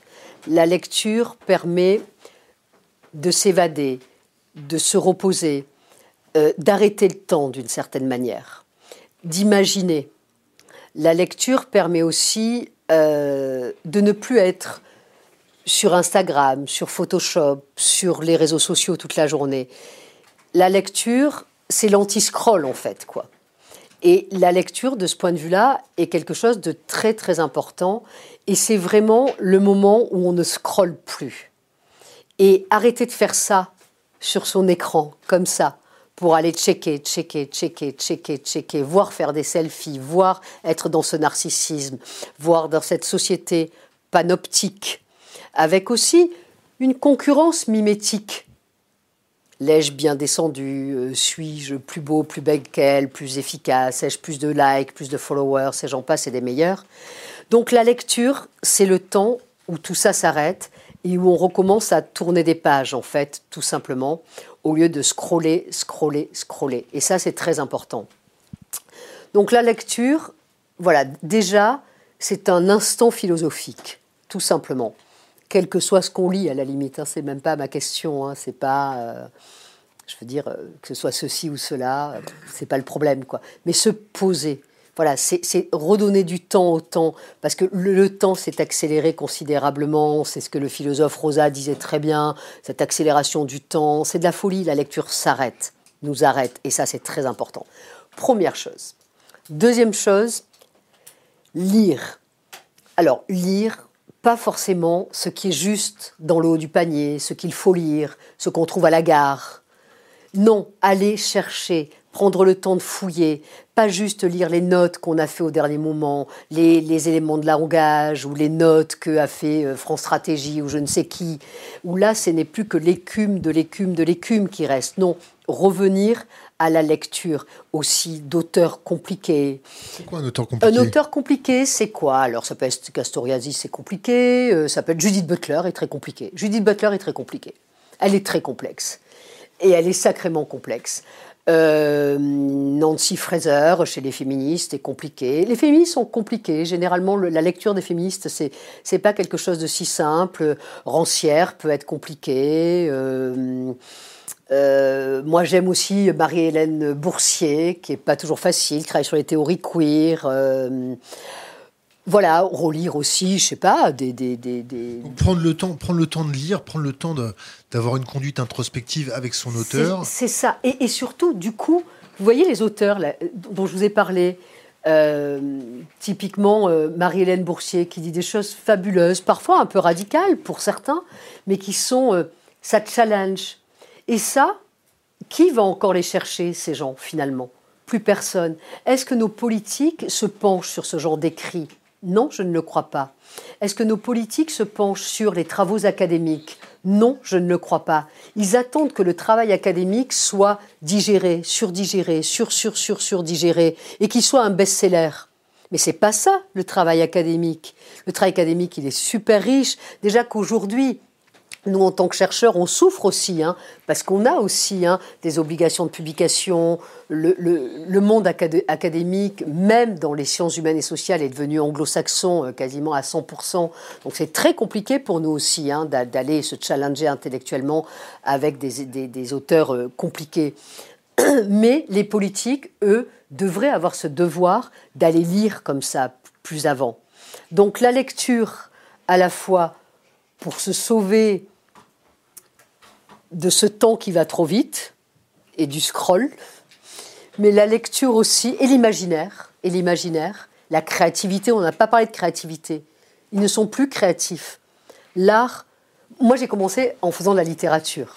J'ai commencé ma, formation au départ, c'est, euh, je voulais faire mon, mémoire de, qu'on appellerait aujourd'hui master euh, recherche sur Gainsbourg.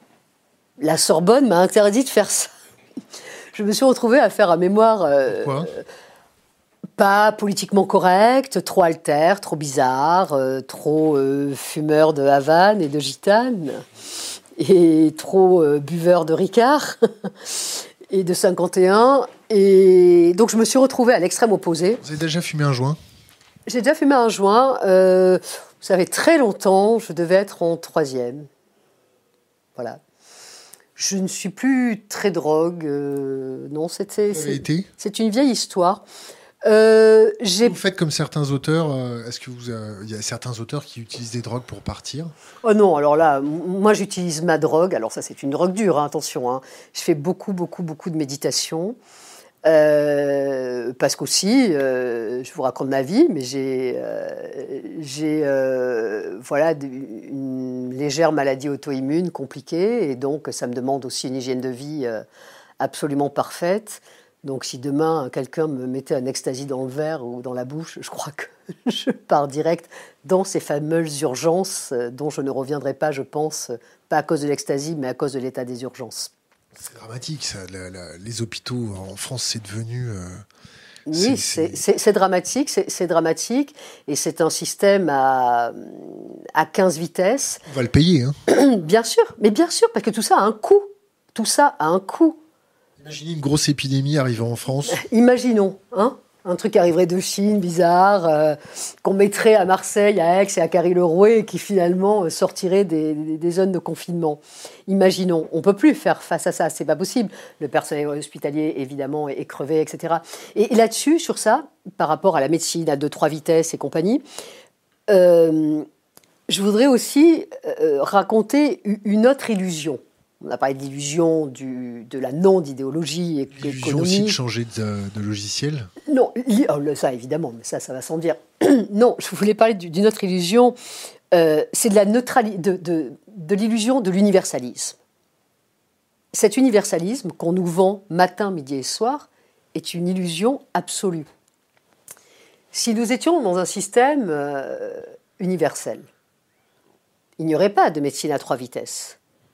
Si nous étions dans un système universel, il n'y aurait pas des gens qui se sentent pas tout à fait intégrés à cette République, parce qu'elle est quand même très surplombante, une et indivisible. Mais à force d'être une et indivisible, eh bien, elle n'a pas pu, souvent, toujours, calculer le coût économique des discriminations liées aux origines, parce qu'on ne fait pas de statistiques ethniques en France. Il faut faire des statistiques, ah, ethniques en France Nous, nous on, est arrivé plus ou moins à en faire hein, par des biais compliqués euh, de, de, chercheurs, mais les statistiques ethniques en France sont interdites. Mais qu'est-ce qu'est-ce qui est derrière cela? C'est intéressant, parce qu'on fait quand même des statistiques au regard du genre puisque le sexe homme-femme n'est pas interdit en France. Donc là, on le fait. Donc tout d'un coup, l'universalisme a les limites qu'on veut bien lui donner. Hein.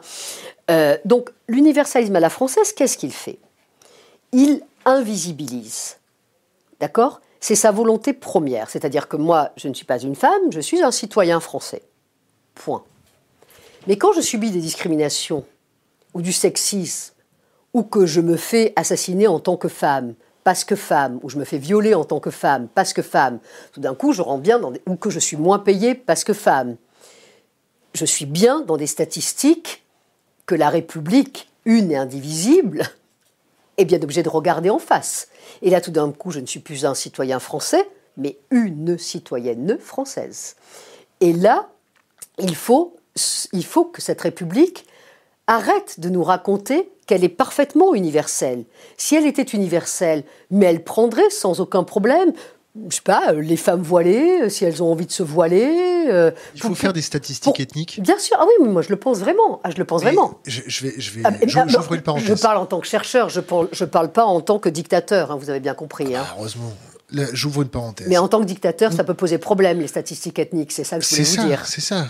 Voilà. C'est ça est-ce que c'est pas donner des lames de rasoir au prochain euh, Honnêtement, qui va nous taper? Nous, franchement, en tant que chercheurs, je vous assure que on aurait dit plein de choses mieux, plus précisément, si on avait eu droit à ces statistiques ethniques. Ça fait longtemps hein, que certains chercheurs qui travaillent justement sur les exclusions, les discriminations liées aux origines, ou la question des banlieues par rapport au centre, les périphéries, les marges, etc ça fait très longtemps qu'on le, réclame. Au regard de cela. Hein. C'est quand même archi dangereux.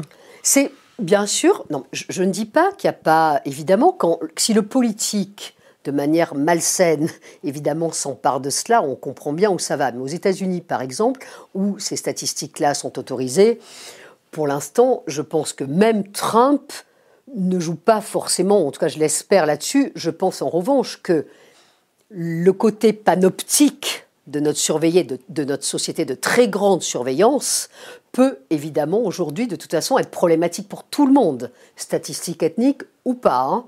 Euh, je veux dire, on peut aujourd'hui dire où vous êtes allé, euh, où vous êtes revenu, qui est-ce que vous avez vu, à qui, où est-ce que vous, étiez, à quel moment, exactement. Hein.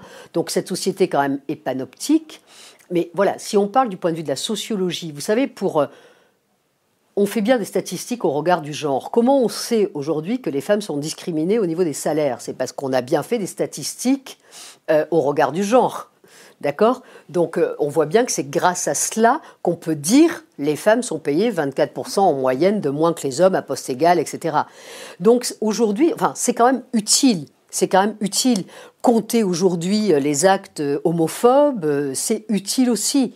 Alors, vous voyez, évidemment, à chaque fois, il y a un peu le pendant quand, il y en a certains qui utilisent les statistiques de la trépanocytose pour dire voilà, il y a tant de naissances de gens extra-européens, ou quand euh, euh, Zemmour dit voilà, euh, sur les violences faites aux femmes, c'est entre les lignes, c'est là où il y a le plus d'immigration, le plus de pauvreté, c'est là qu'il y a les violences faites aux femmes. C'est à double tranchant aussi. Non, non, j'ai bien compris. je crois avoir répondu, euh, tu vois, à ton, truc tout à l'heure. C'est-à-dire qu'évidemment, euh, euh, on, comprend bien que ça peut être à double tranchant, mais c'est vrai que je, je, je, je Zemmour, c'est pas le politique, ou en tout cas pas pour l'instant. Euh, mais, mais voilà, ces statistiques, en tout cas, nous, pour dénoncer quand même ce dont parle Astère Duflo, ces trappes à l'exclusion, ces trappes à pauvreté, comment veux-tu raconter ça si, si tu n'as pas ces, ces, ces, ces outils-là? C'est comme aujourd'hui, évidemment, les, dérives dont tu parles, c'est aussi euh, aujourd'hui euh, les, les parcours médicaux complètement open. Euh, où on va savoir euh, qui tu as, enfin quelle maladie tu as, euh, ton employeur va pouvoir aller le regarder, ton banquier va pouvoir te prêter ou pas. donc bien entendu, hein, je, comprends bien, je ne suis pas naïve là-dessus. Hein.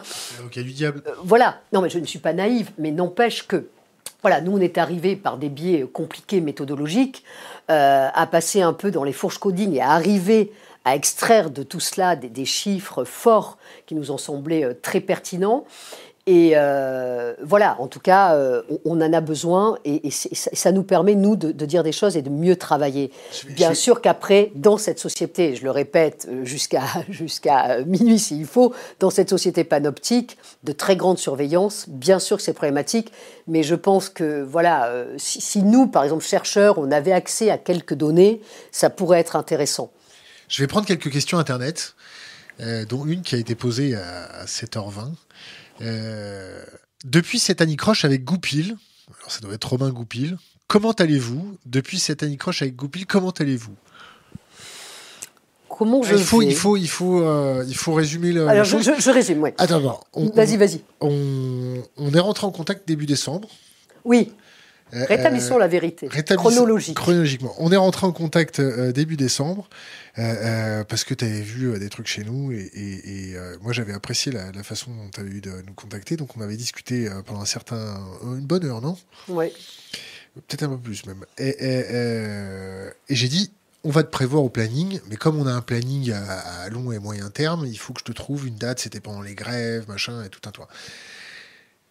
Et janvier arrive et je vois, je vois, c'est pas non non parce que j'avais pas vu ça. je vois une vidéo qu'on m'envoie ah avec Goupil.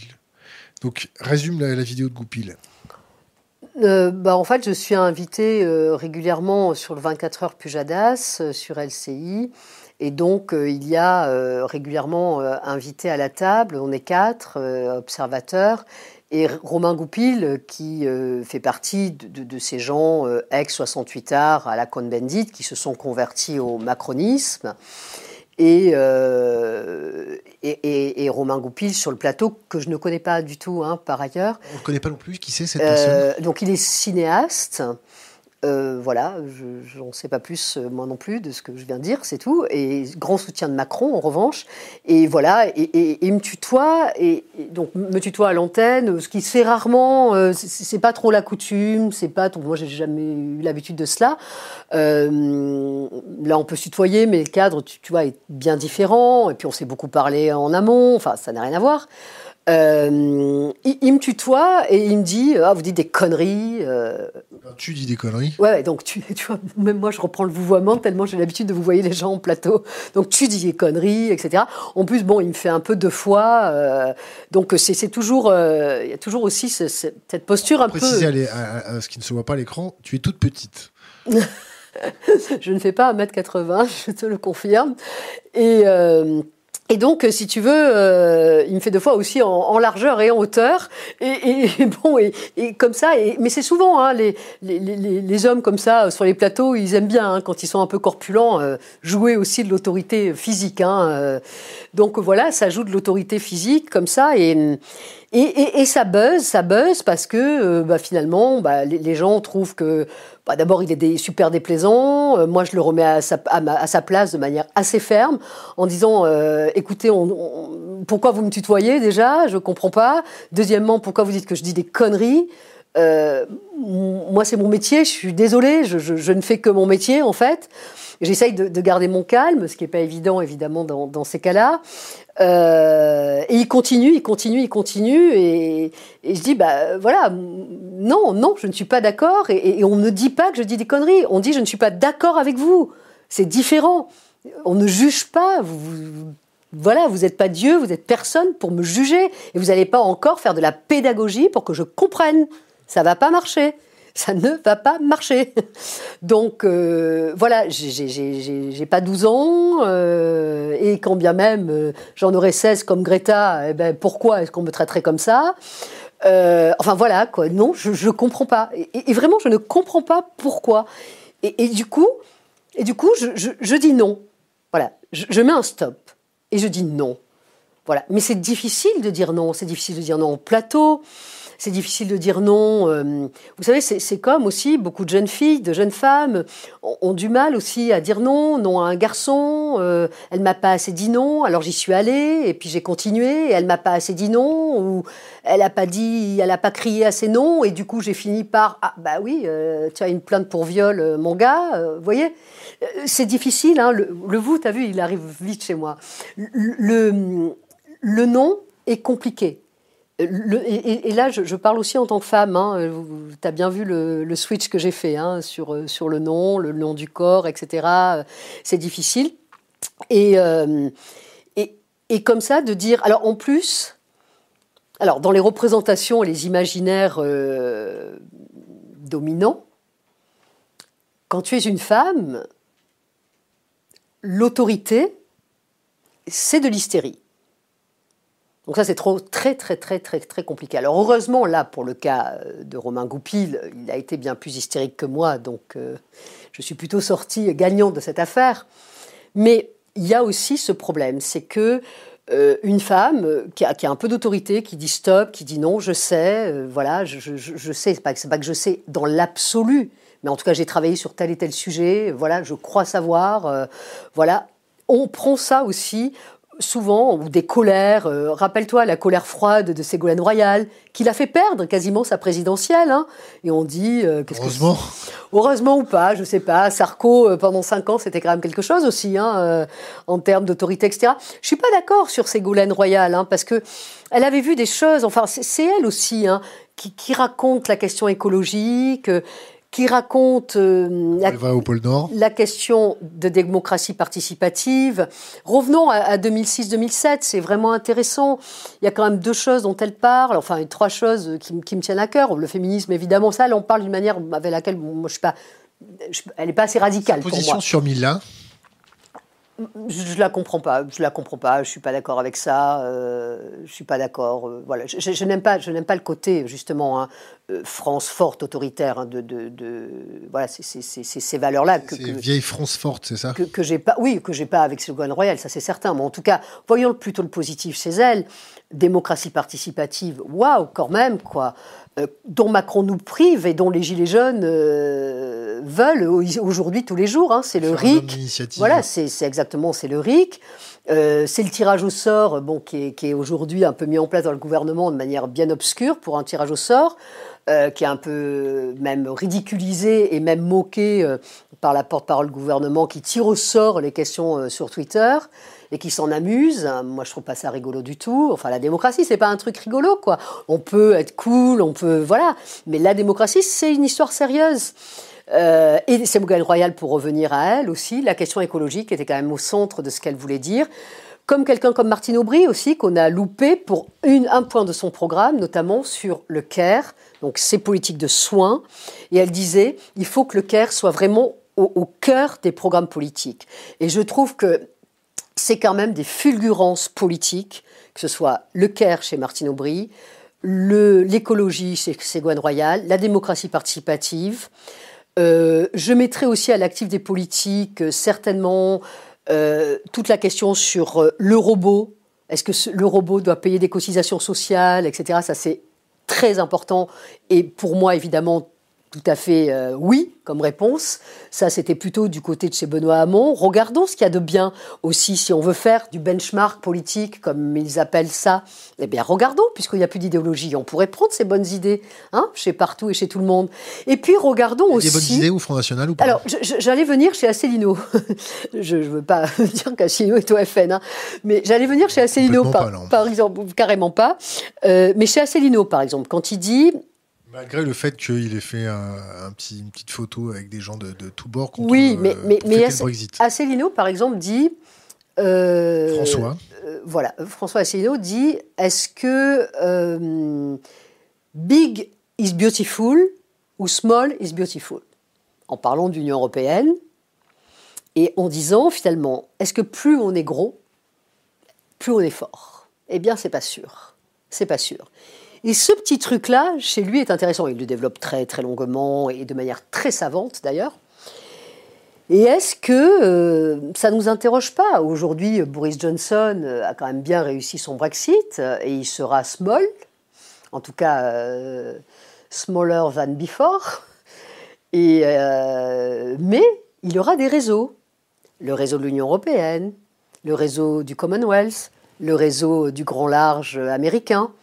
Donc euh, finalement, euh, small is beautiful, mais il est aussi en réseau. Donc est-ce que là, il n'y a pas des choses intéressantes?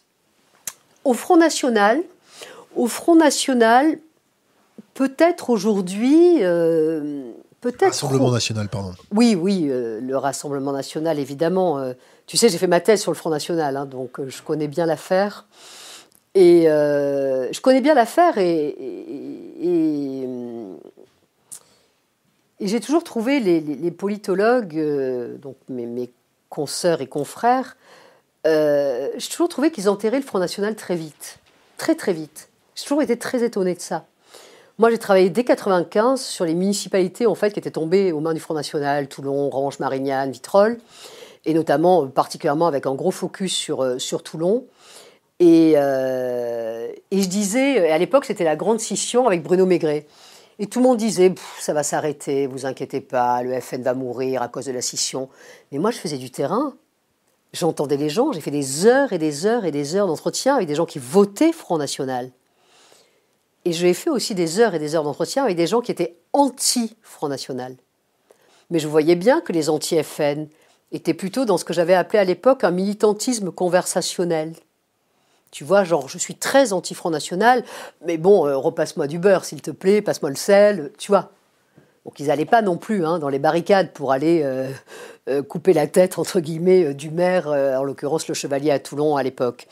Donc je voyais bien qu'il y avait un militantisme finalement assez de salon. Et puis à côté, il y avait un FN qui en voulait. Et puis après, les mêmes politologues ont beaucoup dit c'est juste un vote protestataire, ils sont d'accord avec aucune idée.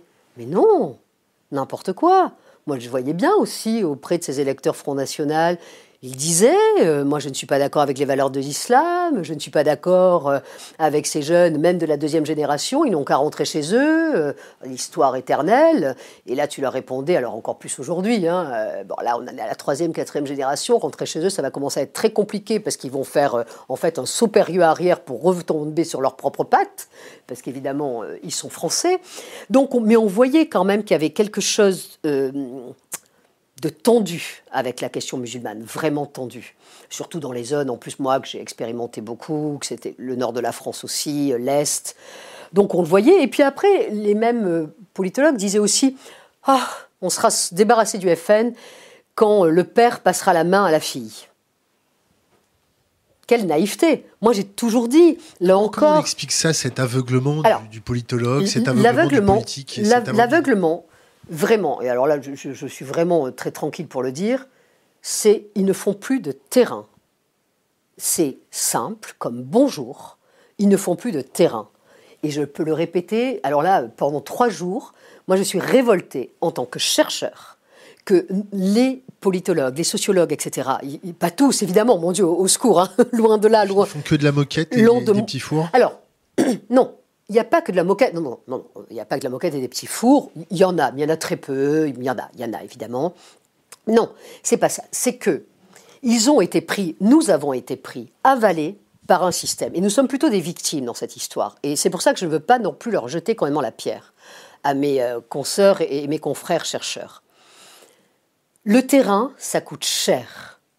Les entretiens et le travail qualitatif, ça coûte une fortune il est plus simple de balancer du sondage. Le sondage, c'est une machine qui le fait. ça va être dispatché euh, bah, là où tu veux, Union européenne, si tu veux travailler sur les États-Unis, États-Unis, Afrique, euh, ce que tu veux, ou bien tout simplement la France. Et après, tu vas traiter en fait du chiffre. Ça va aller très vite et tu vas faire des grandes masses. Ces grandes masses, en plus, elles vont être achetées par les journaux.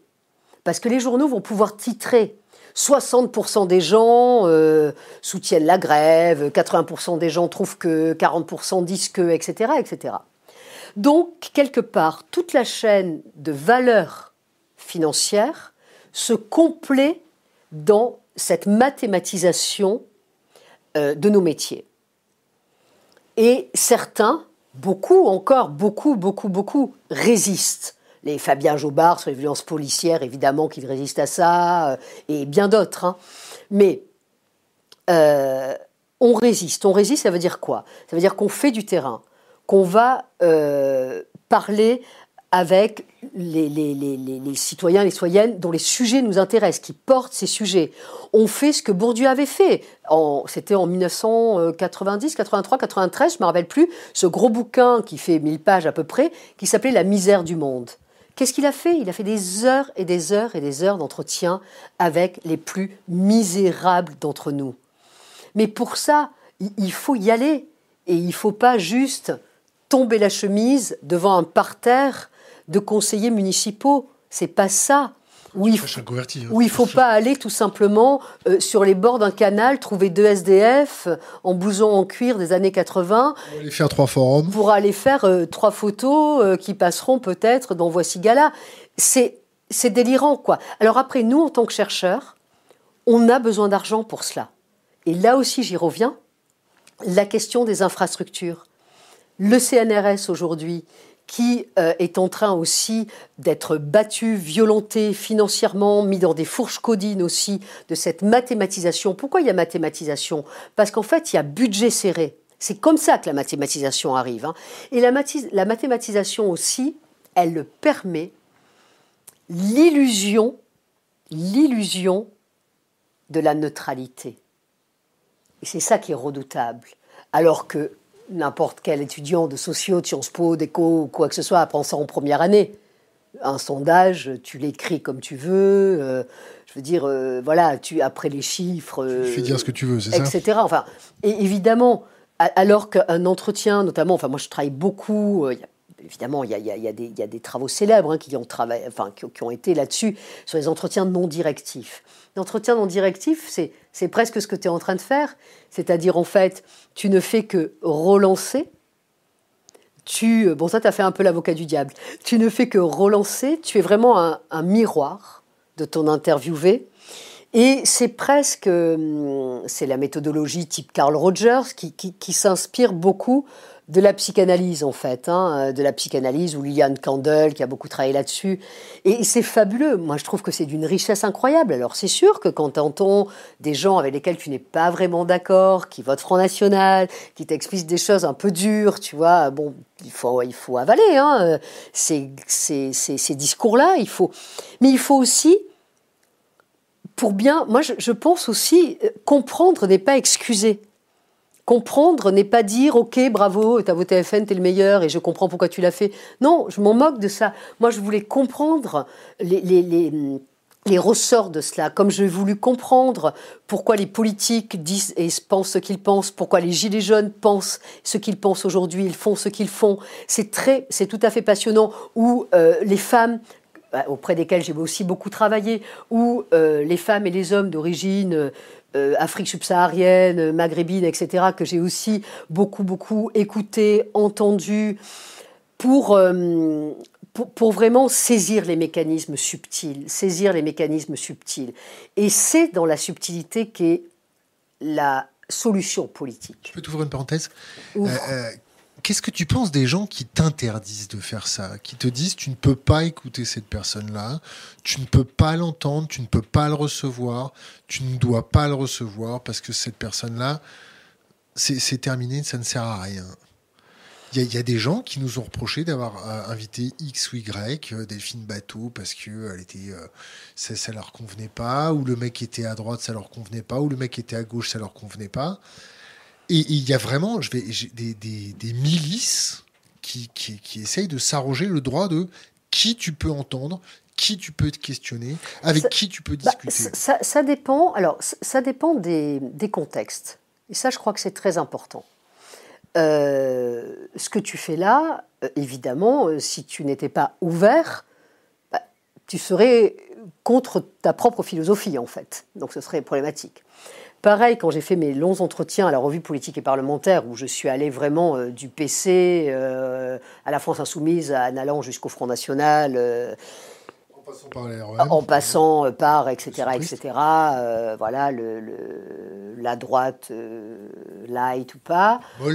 Euh, évidemment, là, c'est un travail qu'on veut, qu'on veut exhaustif, on veut donner la parole à tout le monde, dans, vraiment un aspect à la fois de démocratie, mais aussi de lumière. Tu vois de, lumière. On veut aussi, mais même moi, hein, j'ai été passionné. Il y a quand même le discours du Pont-Aignan, euh, je le connais pas par cœur. Hein, euh, et là, j'ai découvert euh, quelques petites choses ici ou là chez du Pont-Aignan qui, m'ont finalement interpellé. Voilà, c'est bon, c'est pas forcément le, premier que je mettrais à ma table, mais néanmoins, ces gens sont, quand même convaincus de ce qu'ils racontent. Pourquoi le sont-ils à ce point-là? Juste par opportunisme? Non, il faut arriver à comprendre aussi pourquoi euh, il est aujourd'hui, ou, par exemple un Benoît Hamon qui finit à 6%, euh, je pense que c'est pas... Socialiste. Au Parti Socialiste. Je pense que c'était pas juste par opportunisme qu'il a fini à 6%, au contraire, hein, par opportunisme, il aurait pu raconter toute autre chose. Donc il était certainement convaincu de ses robots, euh, de son écologie, et j'en passe et des meilleurs. Donc euh, il faut comprendre, il faut donner aussi à un moment donné la chance à chacun. Maintenant, j'ai mon vote. Je pars en vacances avec qui je veux. Euh, j'ai ma vie intime. C'est ce que j'appelle cette rupture épistémologique. Enfin, c'est plutôt Durkheim qui en parlait, pas moi, bien avant moi. Mais c'est, il y, a, euh, Virginie, citoyenne, individu, femme, libre, tranquille dans son coin, privé. Et puis après, il y a mon travail, mon travail de chercheur. Euh, tu vois, toi, peut-être que tu n'irais pas forcément bouffer avec les gens du FN, de ci, de là, de là, parce que tu n'en as pas forcément envie. Parce que tu as envie d'une conversation cool et tu n'as pas envie de t'opposer à ces gens toute la journée. Il y a des gens, il y a des gens du FN qui sont. Non, mais je dis pas qu'ils sont pas ça. Non, mais. Mais on discute pas politique. Mais voilà. Oui, mais si tu avais. Tu vois, voilà, on est d'accord. Ça ne veut pas dire qu'ils ne sont pas sympas, que l'être humain n'est pas sympa. Mais tu fais pas le même travail. Tu vois, donc c'est pas les mêmes circonstances, en fait. Moi, j'ai pas de problème à, à, parler, euh, tu vois, et notamment dans le cadre de mon travail. Après, j'ai pas de problème euh, si je suis ami avec quelqu'un qui vote ceci ou cela, je m'en fous euh, et ça me convient pas. C'est, je vais pas casser mon amitié au regard de cela. Alors après, moi, j'ai quelques, ouais, j'ai peut-être des. On peut avoir des amis qui votent FN ou qui, on peut avoir des, des amis qui ne sont pas de, de, de, on va dire, en phase avec nos opinions? Bah, euh, Parce que à écouter ces fameuses milices, on n'a pas le droit d'avoir des amis euh, qui pensent comme ci, qui pensent comme ça. Non, moi j'ai, enfin, j'ai, je, sais pas. moi, je ferai pas la milice là-dessus. Après, euh, j'aime, c'est vrai, peut-être être dans des valeurs communes. Alors la personne peut voter euh, Front National, La République en marche, PS, La France insoumise, elle peut adorer Trump, elle peut avoir aimé Obama, elle peut être, pour le Brexit ou contre le Brexit. Elle peut être raciste. Voilà, justement, j'y venais. Il y, a des choses sur lesquelles je vais avoir du mal. Parce que tout d'un coup, c'est l'éthique qui me choque. On n'est plus dans le politique, on est dans l'éthique. Et là, l'éthique, c'est quoi? C'est non à deux, trois valeurs. Pour moi, Respecter les plus faibles. Le sexisme, déjà, pour moi, c'est insupportable. Ce n'est pas tolérable. Je ne peux pas passer des soirées avec, euh, moi, au bout de deux boutades sexistes, euh, voilà, enfin, ça m'est insupportable. Donc ça, c'est difficile pour moi, même et rédhibitoire. Le racisme est rédhibitoire, et même les blagues racistes, comme les blagues sexistes, j'avoue que j'ai assez peu d'humour. Euh, évidemment l'antisémitisme, évidemment l'islamophobie.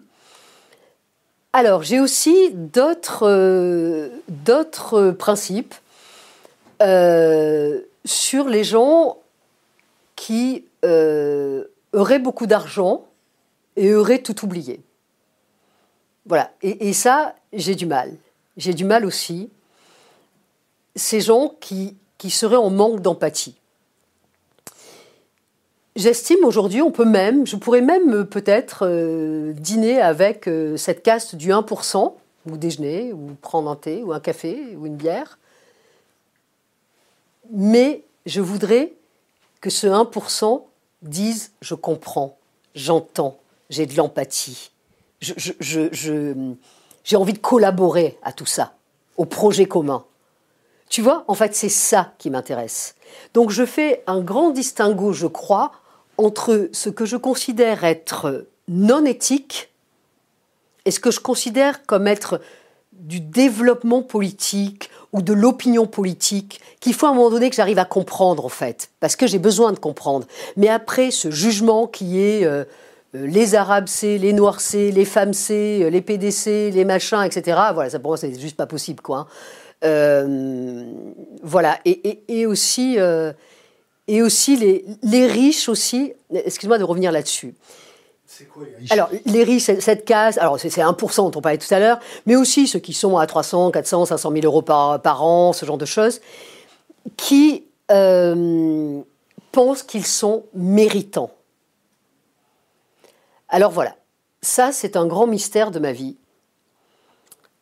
Quand les gens euh, qui ont très bien réussi, disent je l'ai mérité. bien réussir. Alors, à leurs yeux, hein, évidemment, parce qu'aujourd'hui, j'estime aussi qu'il y, a une injonction à la réussite des enfants dépressifs hein. euh, parce qu'on a un gros compte en banque, euh, une femme qui divorce, c'est ça, c'est ça bien réussir. Alors, bien joué les gars. Pour eux, pour eux, as bien compris, et, être proche du burn-out, évidemment. Mais bon, les, les très très, les cachetons pour tenir. Le 1%, euh, il n'est pas dans, il est pas dans cet état. Hein. N'oublions pas ça. N'oublions jamais ça et ça. C'est pas les mêmes. Mais c'est la question du mérite. Oui, c'est la méritocratie à la française. Mais quand tu sais qu'à l'X, à Polytechnique, à l'ENA ou à Sciences Po Paris, dont je sors. Euh, ça n'est parfait. Hein. Absolument. Mais je pourrais, je pourrais en parler aussi. Et euh, on voit qu'il y a quasiment, et surtout dans les très grands corps d'État, je ne veux pas dire 100%, mais des gens bien nés, on sait que ceux qui ont fait l'école alsacienne quand ils étaient tout petits auront beaucoup de chance et plein de, plein de, nombreuses opportunités pour aller faire la LSI à Londres, pour aller faire Harvard, pour aller faire Cambridge, pour aller faire Sciences Po Paris, euh, l'ENA, l'IX et j'en passe. Mais on voit bien que la méritocratie, c'est pas cela. Ça, c'est du réseau. C'est des codes, c'est des habitus, c'est des habitus de classe, c'est des habitus culturels, c'est des habitus économiques, c'est des habitus sociaux. Enfin, Bourdieu a raconté ça dix mille fois euh, avant moi. Hein. Mais c'est pour ça que je n'aime pas quand euh, ils disent mais nous on mérite. Non, il y en a très peu qui sortent de milieux très défavorisés dans ces endroits ou qui sortent euh, de milieux qui sont hors de ces cercles. Il y en a peu, très peu, très très peu. Donc, typiquement, quand j'arrive à Sciences Po, et je suis pourtant euh, la bonne élève, etc., euh, qui réussit son Sciences Po. Donc avant, je faisais des lettres. Moi, j'étais très, j'étais tout à fait contente, hein, même si on m'a empêché de travailler sur Gainsbourg. Mais euh, j'étais, j'étais ravie. Moi, je lisais Pérec toute la journée, Marguerite Duras, j'analysais, je disséquais, j'étais la plus heureuse. Et puis, me vient une folie de, de, de faire Sciences Po et que j'intègre. Et là, euh, eh bien quand même, je, m'aperçois que hum, je suis une périphérie, je suis une marge moi aussi. Et pourquoi? Parce que déjà, j'arrive de ma province. Déjà, euh, je ne suis pas Paris 7e, Paris 6e, Paris 7e, Paris 6e, Paris 16e. J'arrive de ma province. Et puis, euh, donc, tout d'un coup, je, vois, et, là, je m'aperçois de ce que c'est la vraie bourgeoisie à la française. Et là, euh, tout le monde est fils euh, de journalistes que tu vois à la télé, euh, tout le monde est fils de diplomates, d'ambassadeurs, de grands professeurs des universités, etc. Et, tout d'un coup, tu es toute petite, petite, petite, petite dans, dans, dans, ce, dans cet aéropage comme ça de gens finalement qui portent des noms, qui portent des noms. Et, euh, c'est marrant parce que moi je faisais quand même partie euh, d'un milieu plutôt aisé en province. Et, euh, j'étais plutôt donc la bonne élève du milieu aisé de province.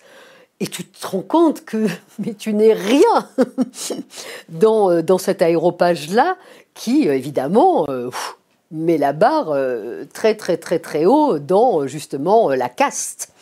Et là, tu commences à entendre parler de mots comme quand je suis allée au rallye de machin, alors le rallye, c'est quand on vous fait présenter entre gens de la bonne euh, société. Euh. C'est un élevage? Oui, c'est oui, c'est un élevage. Alors, j'ai de moins en moins oui et non, parce qu'on a vu hein, euh, que les. Oui, pourquoi j'ai utilisé le mot élevage? Dis-moi ça. Parce que ça permet de rencontrer. Ah oui, j'avais bien compris. Oui, oui, j'y venais justement. Non, mais c'est aussi, c'est aussi les cercles tu vois, les cercles fermés dans lesquels on est coopté, euh, c'est très difficile. Hein. C'est un peu comme si tu étais euh, élu. Mais tu es élu parce que papa, parce que maman.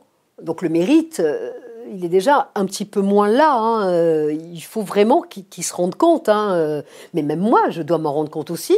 J'ai eu la chance aussi de vivre dans un milieu où il y avait suffisamment d'argent pour, me payer des études. J'ai vécu aussi dans un milieu dans lequel il y avait suffisamment de livres euh, sur les murs de la maison euh, pour avoir un habitus culturel. Euh, mon grand-père était fan de théâtre. tu vois, enfin, j'ai aussi vécu dans un milieu quand même qui, qui m'a déjà donné quelques codes. Et pourtant, pourtant, quand tu débarques comme ça dans cet élevage, justement, qui va après se reproduire évidemment à l'infini entre, entre eux, puisque c'est une reproduction du, nom du, bouquin de Bourdieu, la reproduction. Mais d'ailleurs, d'ailleurs à, Sciences Po, on a été élevé pour euh, détester deux auteurs, Michel Foucault et Bourdieu. C'est un truc hallucinant. Moi, heureusement que j'ai redécouvert, comme j'en avais envie, ces auteurs euh, absolument essentiel. Foucault fait partie, je pense, des auteurs complexes aussi. On parlait d'auteurs complexes tout à l'heure. Je pense qu'il n'est pas si simple, son histoire de la sexualité n'est pas si simple à, à, saisir. Et puis, Foucault raconte quoi? Si on résume en deux minutes, euh, puisqu'on est dans ces oligarchies, dans ce pouvoir euh, qui privatise en fait, hein, euh, Foucault dit c'est quoi? Ces tendances oligarchiques, elles font quoi? En fait, elles privatisent le savoir, et elles vont le transformer en pouvoir. C'est comme ça que ça se passe. Il y a un, politologue du, siècle dernier qui racontait ça très bien sur les tendances oligarchiques des partis politiques. Et il raconte, en fait, le parti politique est un truc tellement compliqué euh, tu sais, dans, dans, ces, euh, dans ces règlements intérieurs, euh, comment tu prends le pouvoir, comment tu fais les, les, les, motions, etc., etc., qu'au bout d'un moment, de toute façon, il n'y a plus que les grands éclairés du parti qui peuvent de toute façon prendre le parti. D'accord? Et ça, c'est, ça, c'est très important à, à voir aussi. Et cette oligarchie, elle a le savoir pour mieux avoir le pouvoir, évidemment. Et pour revenir là deux secondes à Emmanuel Macron, lui, ce qu'il a eu, c'est les réseaux, dont le capital social dont on parlait, et après la finance et les levées de fonds. Donc euh, peut-être un peu moins le savoir. En tout cas, il avait le savoir, pas au sens euh, savant du terme, mais il savait toquer aux bonnes portes, il savait où étaient les réseaux, il savait où était l'argent. Et comme il a pantouflé, rétro-pantouflé, re-rétro-pantouflé et passé de palais en palais, c'est-à-dire de palais de Rothschild à palais de l'Élysée, euh, bon, forcément, les, codes, il les avait. Je pense d'ailleurs que Macron devrait peut-être nous servir à l'avenir. Tu voulais faire un peu de prospective. Je trouve qu'à l'avenir, est-ce qu'il ne faudrait pas remanier la Constitution pour demander à ce que le président de la République soit euh, élu de manière locale, au moins une fois avant d'avoir été président, de, briguer la présidence de la République. Je pense vraiment qu'il manque, et là je suis très sincère, et je suis en pleine empathie là pour le coup avec Emmanuel Macron, je pense vraiment qu'il manque à Emmanuel Macron cette, euh, cette élection locale, ce mandat local, il aurait pu, euh, comme ça, traîner pendant euh, six ans comme maire ou conseiller municipal. il aurait vu, parce que même, même... Je le mets simplement cinq mois au RSA, puis après on en discute. Hmm? On le met au RSA pendant cinq mois, puis on voit. Bien sûr, mais, mais le mettre au RSA 5 mois, ça sera difficile de l'inscrire dans la Constitution. Ma proposition est peut-être plus réaliste pour la Constitution. Mais tu vois, même quelqu'un comme Nicolas Sarkozy, maire de Neuilly, on peut pas dire que c'est là qu'il y a les plus grandes euh, pauvretés en France, mais même lui, à Neuilly aussi, tu as quand même des gens qui sont en situation de handicap, euh, qui sont au chômage, qui trouvent pas de boulot, qui se sont fait larguer par leur entreprise, qui sont dans la misère, qui sont pas heureux, qui sont... Tu vois, même là, même Sarkozy, quelque part, euh, avait eu un peu de contact avec la vraie vie. Euh, une autre question Internet. Euh, pourquoi avez-vous accepté la Légion d'honneur en 2017 Alors, je l'ai accepté. Alors d'abord, cette Légion d'honneur arrive euh, un jour. Je reçois un courrier papier craft. Et puis apparemment, quelqu'un, et vraiment, je lance un appel, parce que j'ai cherché depuis, quelqu'un a demandé la Légion d'honneur pour moi, qui est apparemment quelqu'un de la préfecture des Bouches-du-Rhône et qui travaillerait dans euh, le service des droits des femmes. J'ai demandé à deux, trois personnes que je connaissais là-bas, euh, elles m'ont dit c'est pas moi, donc je ne sais pas. Donc la demande s'est faite comme ça. Et puis euh, j'ai un peu laissé filer, laissé couler, parce que c'est pas trop ma cam hein, réellement. et puis finalement.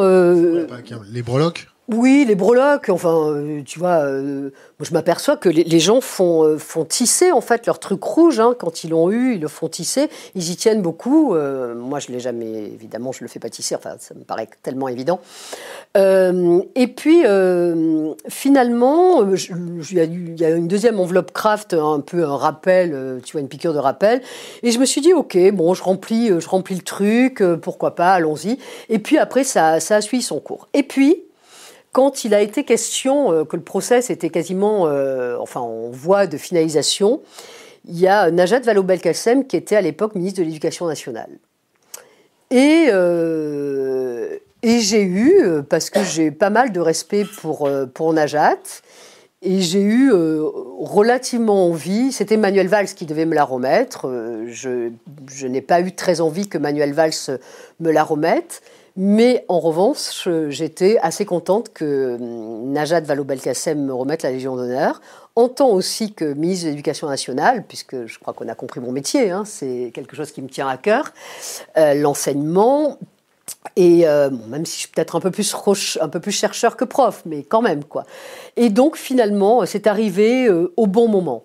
Et j'ai voulu aussi accélérer le temps pour que ah, c'était assez rigolo. Najat m'a remis cette Légion d'honneur en fait en plein déménagement parce qu'il a fallu faire très vite parce qu'évidemment euh, euh, on voyait bien qu'Emmanuel Macron allait certainement être élu et il fallait euh, vite faire enfin clore cet épisode de Légion d'honneur sinon c'était sous la présidence d'Emmanuel Macron qu'elle aurait été remise et je ne le voulais pas.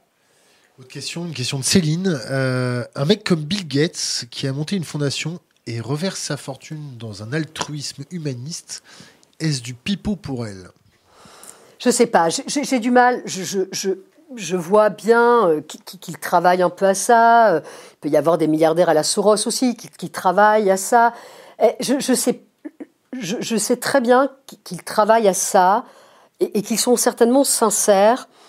Euh, que fait Tim Cook aujourd'hui? Je ne le sais peut-être pas assez bien. Mais aussi, on est dans un système américain qui n'est pas le même. Et là, ces milliardaires aux États-Unis viennent aussi euh, compenser. Rappelez-vous, quelques milliardaires ont dit on ne paye pas assez d'impôts.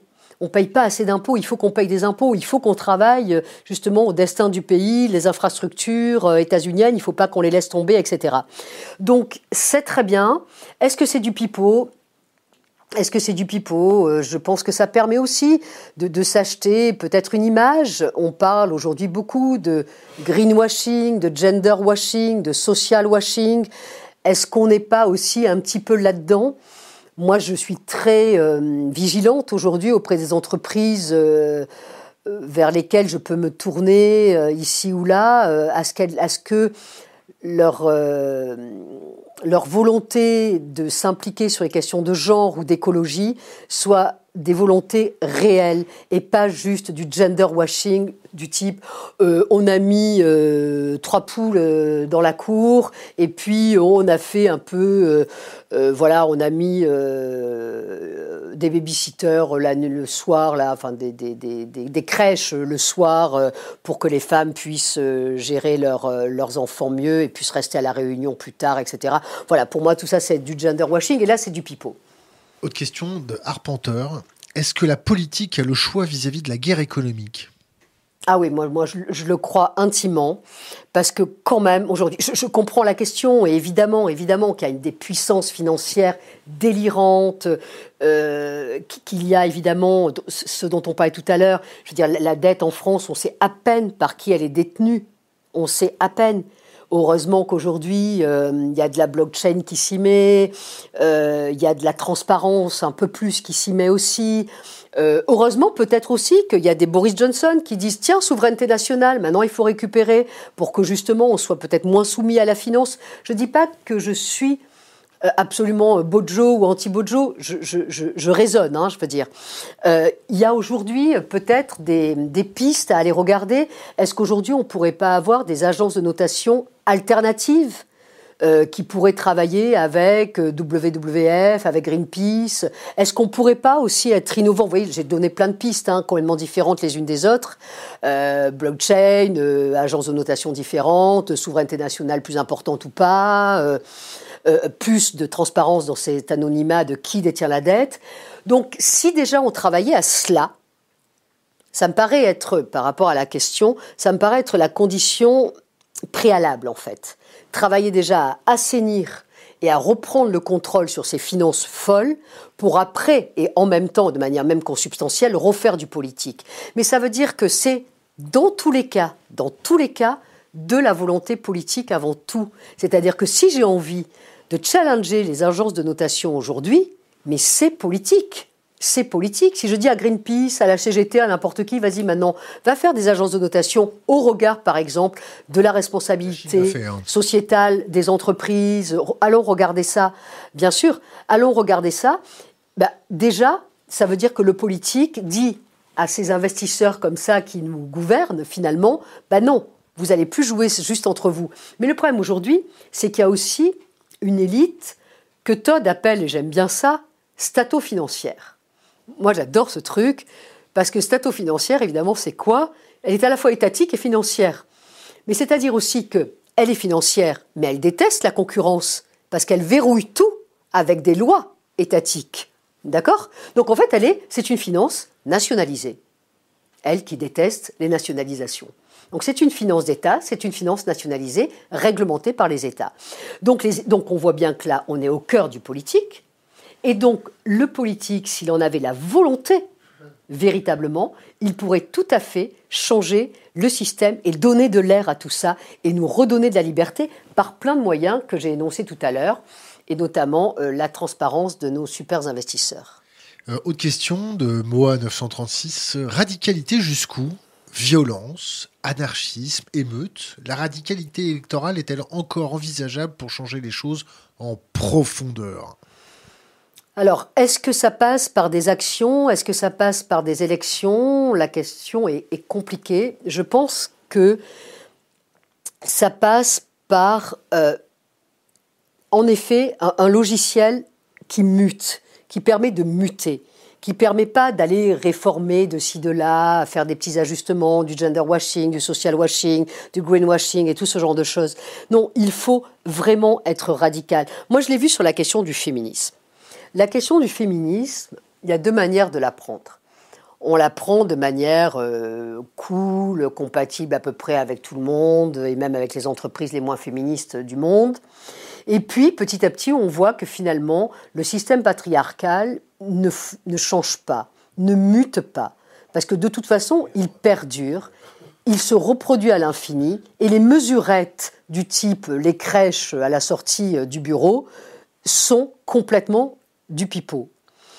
Et il y a quelque chose de plus radical à penser dans, par exemple, la fin de ce patriarcat. Il faut aller plus vite, plus fort, de et de manière plus, plus, euh, plus entière en fait. Et ces mesurettes ne servent à rien à un moment donné.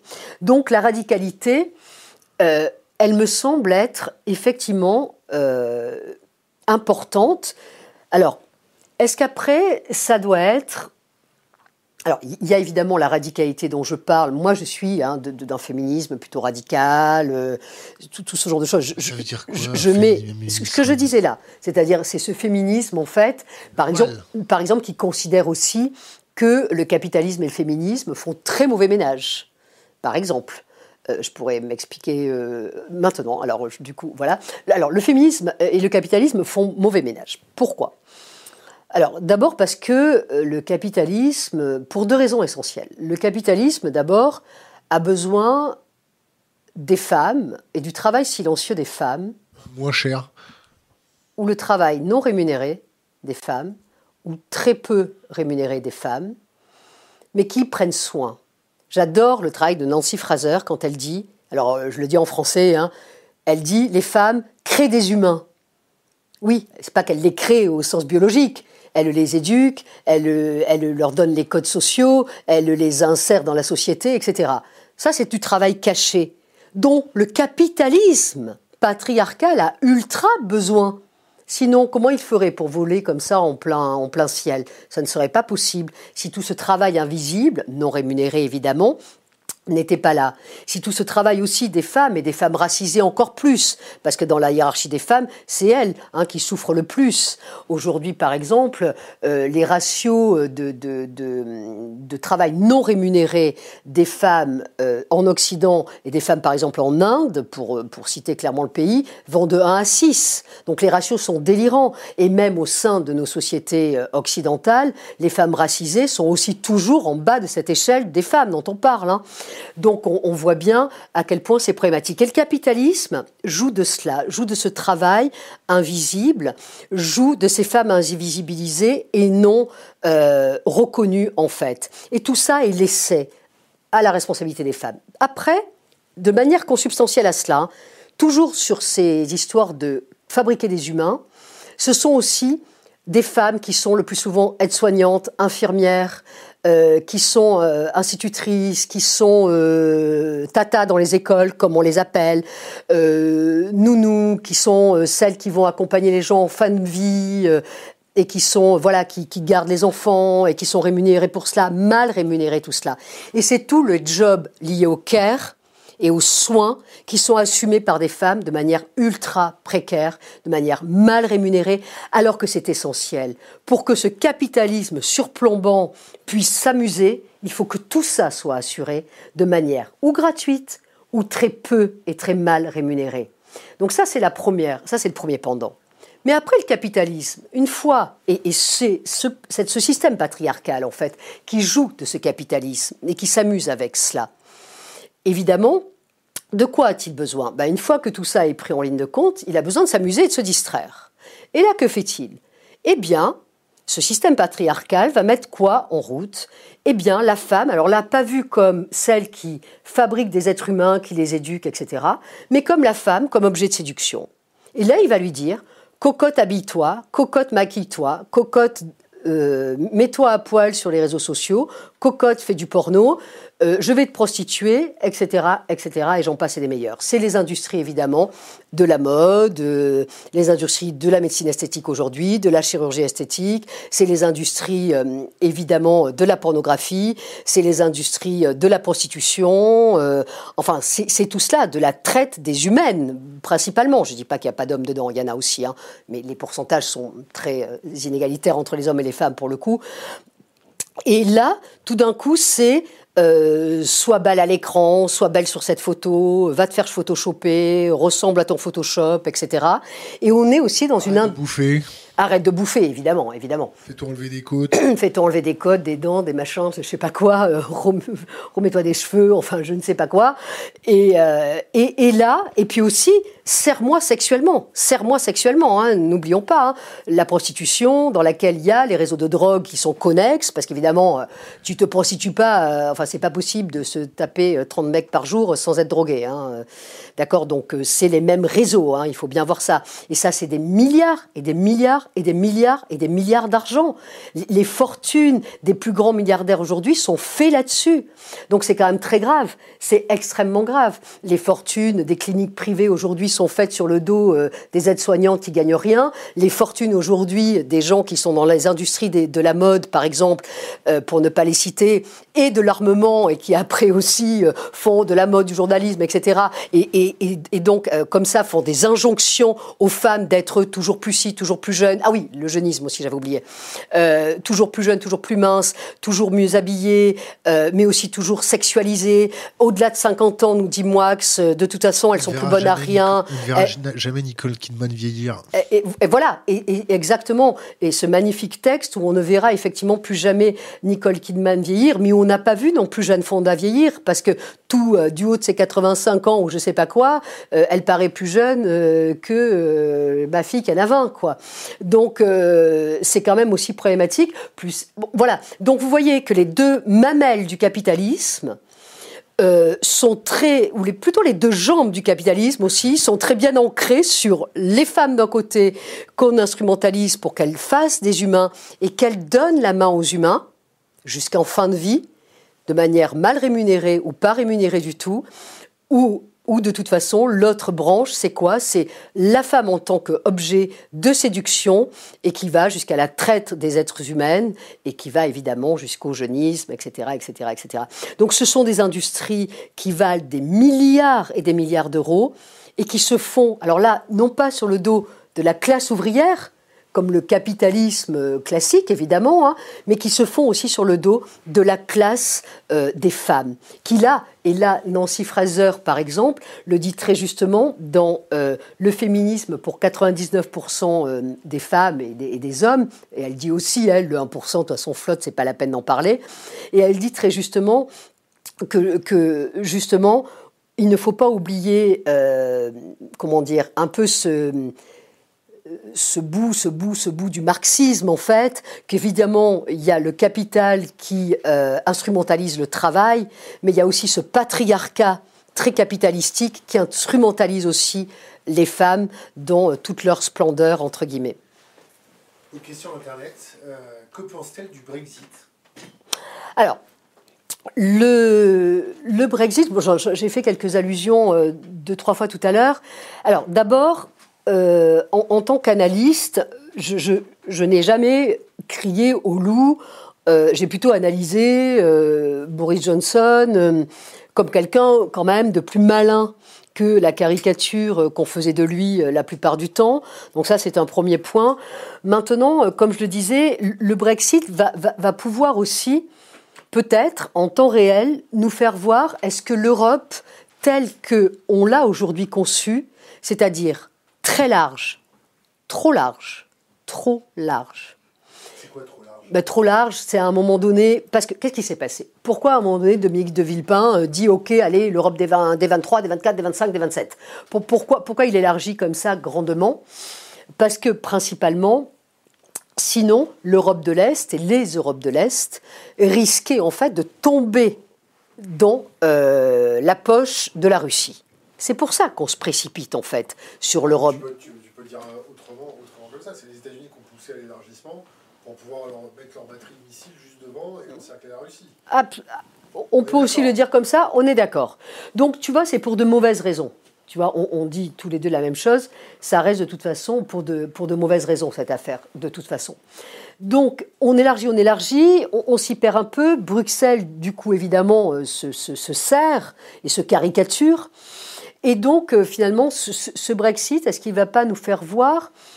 Parce que je, vois très bien les, plus anciennes générations, ceux qui sont à la retraite aujourd'hui et qui d'ailleurs sont, très favorables à la réforme des retraites alors qu'eux sont déjà retraités, euh, aiment aussi beaucoup, beaucoup l'Europe. Mais ils aiment l'Europe de Jean Monnet, ils aiment l'Europe qu'ils ont appris dans leurs livres, ils aiment l'Europe euh, finalement qui combattait la guerre la, guerre qui combattait le nazisme, cette Europe-là, et qui combattait évidemment Mussolini aussi.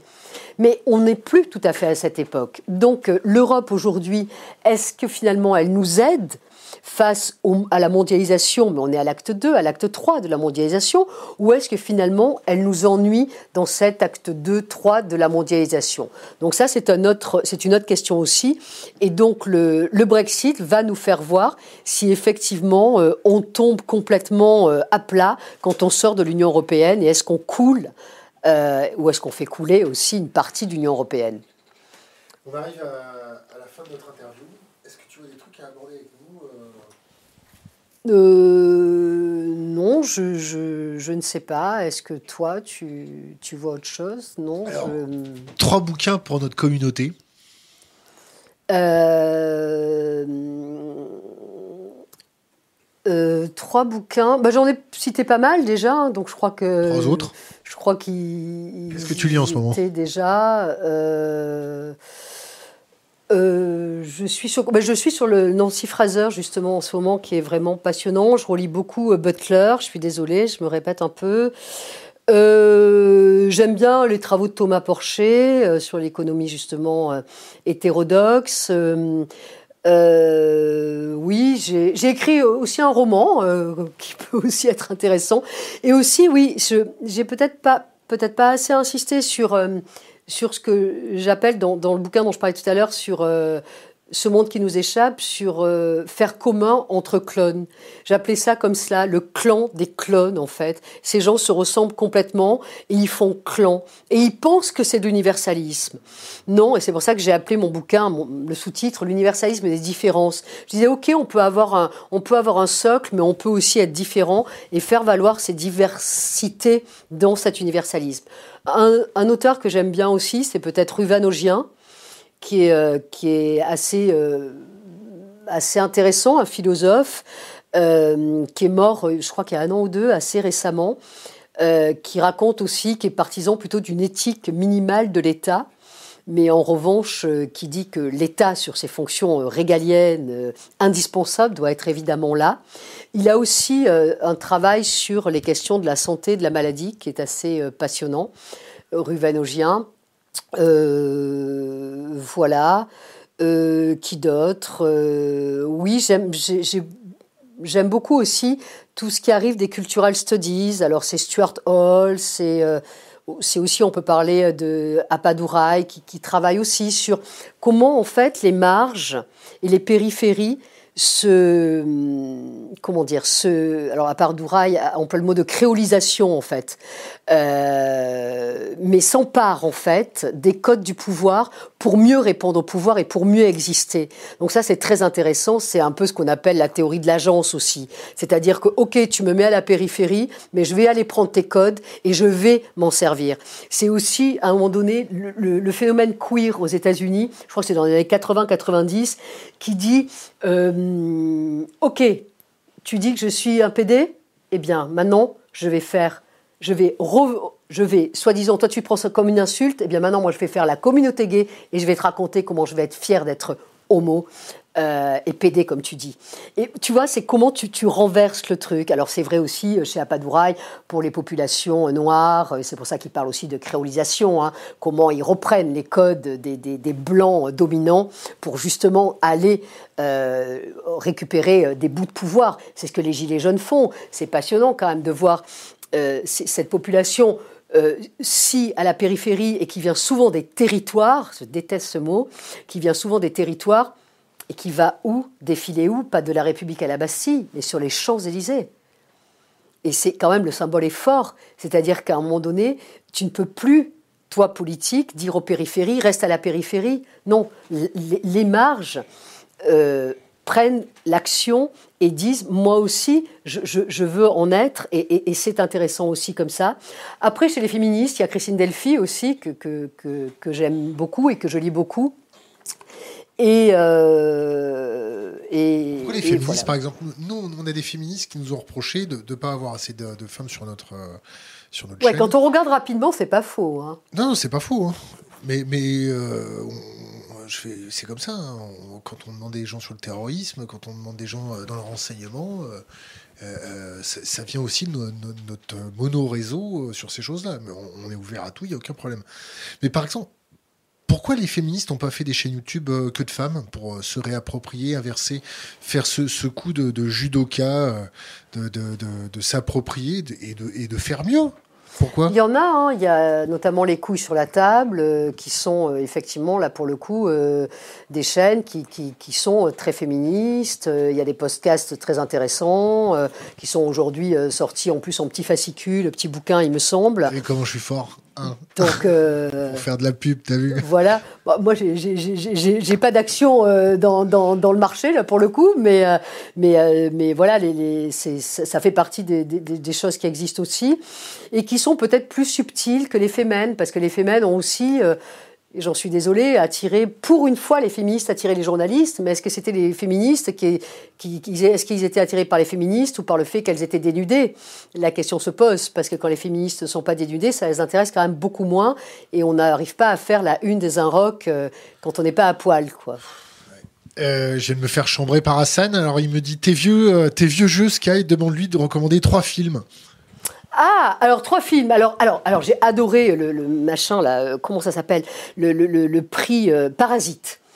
Euh, Parasite, coréen? le film coréen, juste sublissime, absolu, parfait, voilà, rien à dire. à la fois dans, dans, dans le côté pur. moi, j'aime les choses minimales, minimalistes. Dans la littérature, c'est pareil. J'aime Marguerite Duras. J'aime quand ça parle pas beaucoup mon roman est super minimaliste aussi, donc j'ai adoré. Et maintenant, alors, moi je suis désolée, mais je suis une fan. Euh, et Hassan, t'es vieux, on parle plus de films, on parle de séries. Et donc tu regardes quoi en ce moment? Donc, donc je regarde. Euh, alors je regarde. Euh, comment s'appelle-t-elle? Patty Hughes là, je sais plus. Enfin, j'adore. C'est Scandale avec des, des, alors c'est très Netflix, c'est très euh, très euh, donne beaucoup d'argent euh, malheureusement à ces plateformes et je pense que c'est pas toujours bien. Mais j'aime aussi voir ces, séries comme Orange in the New Black. Hein, ça a commencé avec ça, où on voit des femmes justement en plein empowerment, comme dirait Judith Butler, en plein empowerment, qui, qui, qui, prennent comme ça les devants, qui sont des femmes noires, latinas, etc. Et je trouve que c'est vraiment fabuleux. Il y a des femmes de grand pouvoir. Il y a le personnage d'Olivia Pope qui est absolument euh, fabuleux aussi dans une série dont j'ai oublié le nom et qui est une femme euh, noire qui arrive au sommet, extrême sommet du pouvoir à Washington et qui est la lobbyiste absolue euh, qui fait la pluie et le beau temps à Washington. Donc je trouve que c'est c'est vraiment Murder, c'est pareil. Je, trouve que c'est fabuleux. Maintenant dans les séries, ce que je trouve aussi, c'est peut-être la limite à part sur Orange in the New Black, je trouve que la pauvreté est peu regardée et peu observée, comme si elle n'était pas euh, télégénique. Voilà, je, dirais qu'il y a certainement ce, problème-là et cette question-là. Et euh, il y a sûrement des séries que j'adore encore plus que ce que j'ai cité, mais que, j'oublie. Mais, euh, mais voilà. Et, et puis pour le pied de nez aux féministes et à la mode que j'ai beaucoup écorché, il y a, ce, truc que les peut-être c'est un peu ado comme série, mais, je la connais pour l'avoir regardée par, intérêt, curiosité intellectuelle. C'est le Ugly Betty de cette fille euh, mexicaine euh, qui n'a pas les canons de beauté et qui va rejoindre un magazine de mode et ça va être très dur pour elle. Et évidemment, la série culte que je conseille là, à mes étudiants dans mon, dans mon programme spécial média, qui est la série Mad Men qui euh, est une histoire euh, à partir des années 50 jusqu'à aujourd'hui, enfin pas pratiquement, euh, des, publicitaires new-yorkais qui sont sur Madison Avenue. Et là, on a tout. Ah ouais. Mad Men, c'est extraordinaire. on vous conseille The Americans aussi, c'est pas mal. Un conseil pour les jeunes générations, quelque chose d'impérissable qui restera sur les réseaux, une bouteille à la mer. Ah, euh, bah, bah, je pense que plutôt que l'injonction à la réussite, plutôt que l'injonction au paraître, peut-être euh, justement pas d'injonction, surtout pas, surtout pas. Euh, se recentrer, repenser soi-même, avec soi-même, aller piquer comme ça dans les bibliothèques, dans les journaux, n'importe où, n'importe comment, dans les films, les séries, dans les BD, et, et surtout s'écouter, écouter sa petite voix je crois qu'on a tous une petite voix. Moi, je donne aucun conseil à mes étudiants aujourd'hui. Je, crois que c'est tellement difficile. Il y a peut-être 20 ans, j'en donnais beaucoup plus qu'aujourd'hui. Euh, plus le monde se complexifie, plus c'est difficile de savoir euh, de quoi après après-demain sera fait. Que va-t-on faire avec l'intelligence artificielle? Que va-t-on faire avec les crypto-monnaies? Que va-t-on faire avec les, justement la blockchain? Que va-t-on faire avec les robots partout? Quel système social est-ce qu'on va de, toi, tu, tu conseillerais de faire quel job aujourd'hui? C'est tellement difficile. Donc ça aussi, c'est difficile. En revanche, vraiment se reposer entre soi et soi, par peut-être le biais, euh, alors là c'est super super old school de la lecture, là on y revient, mais la lecture ça permet de se poser et pas de regarder des images. Virginie Martin, merci. Merci.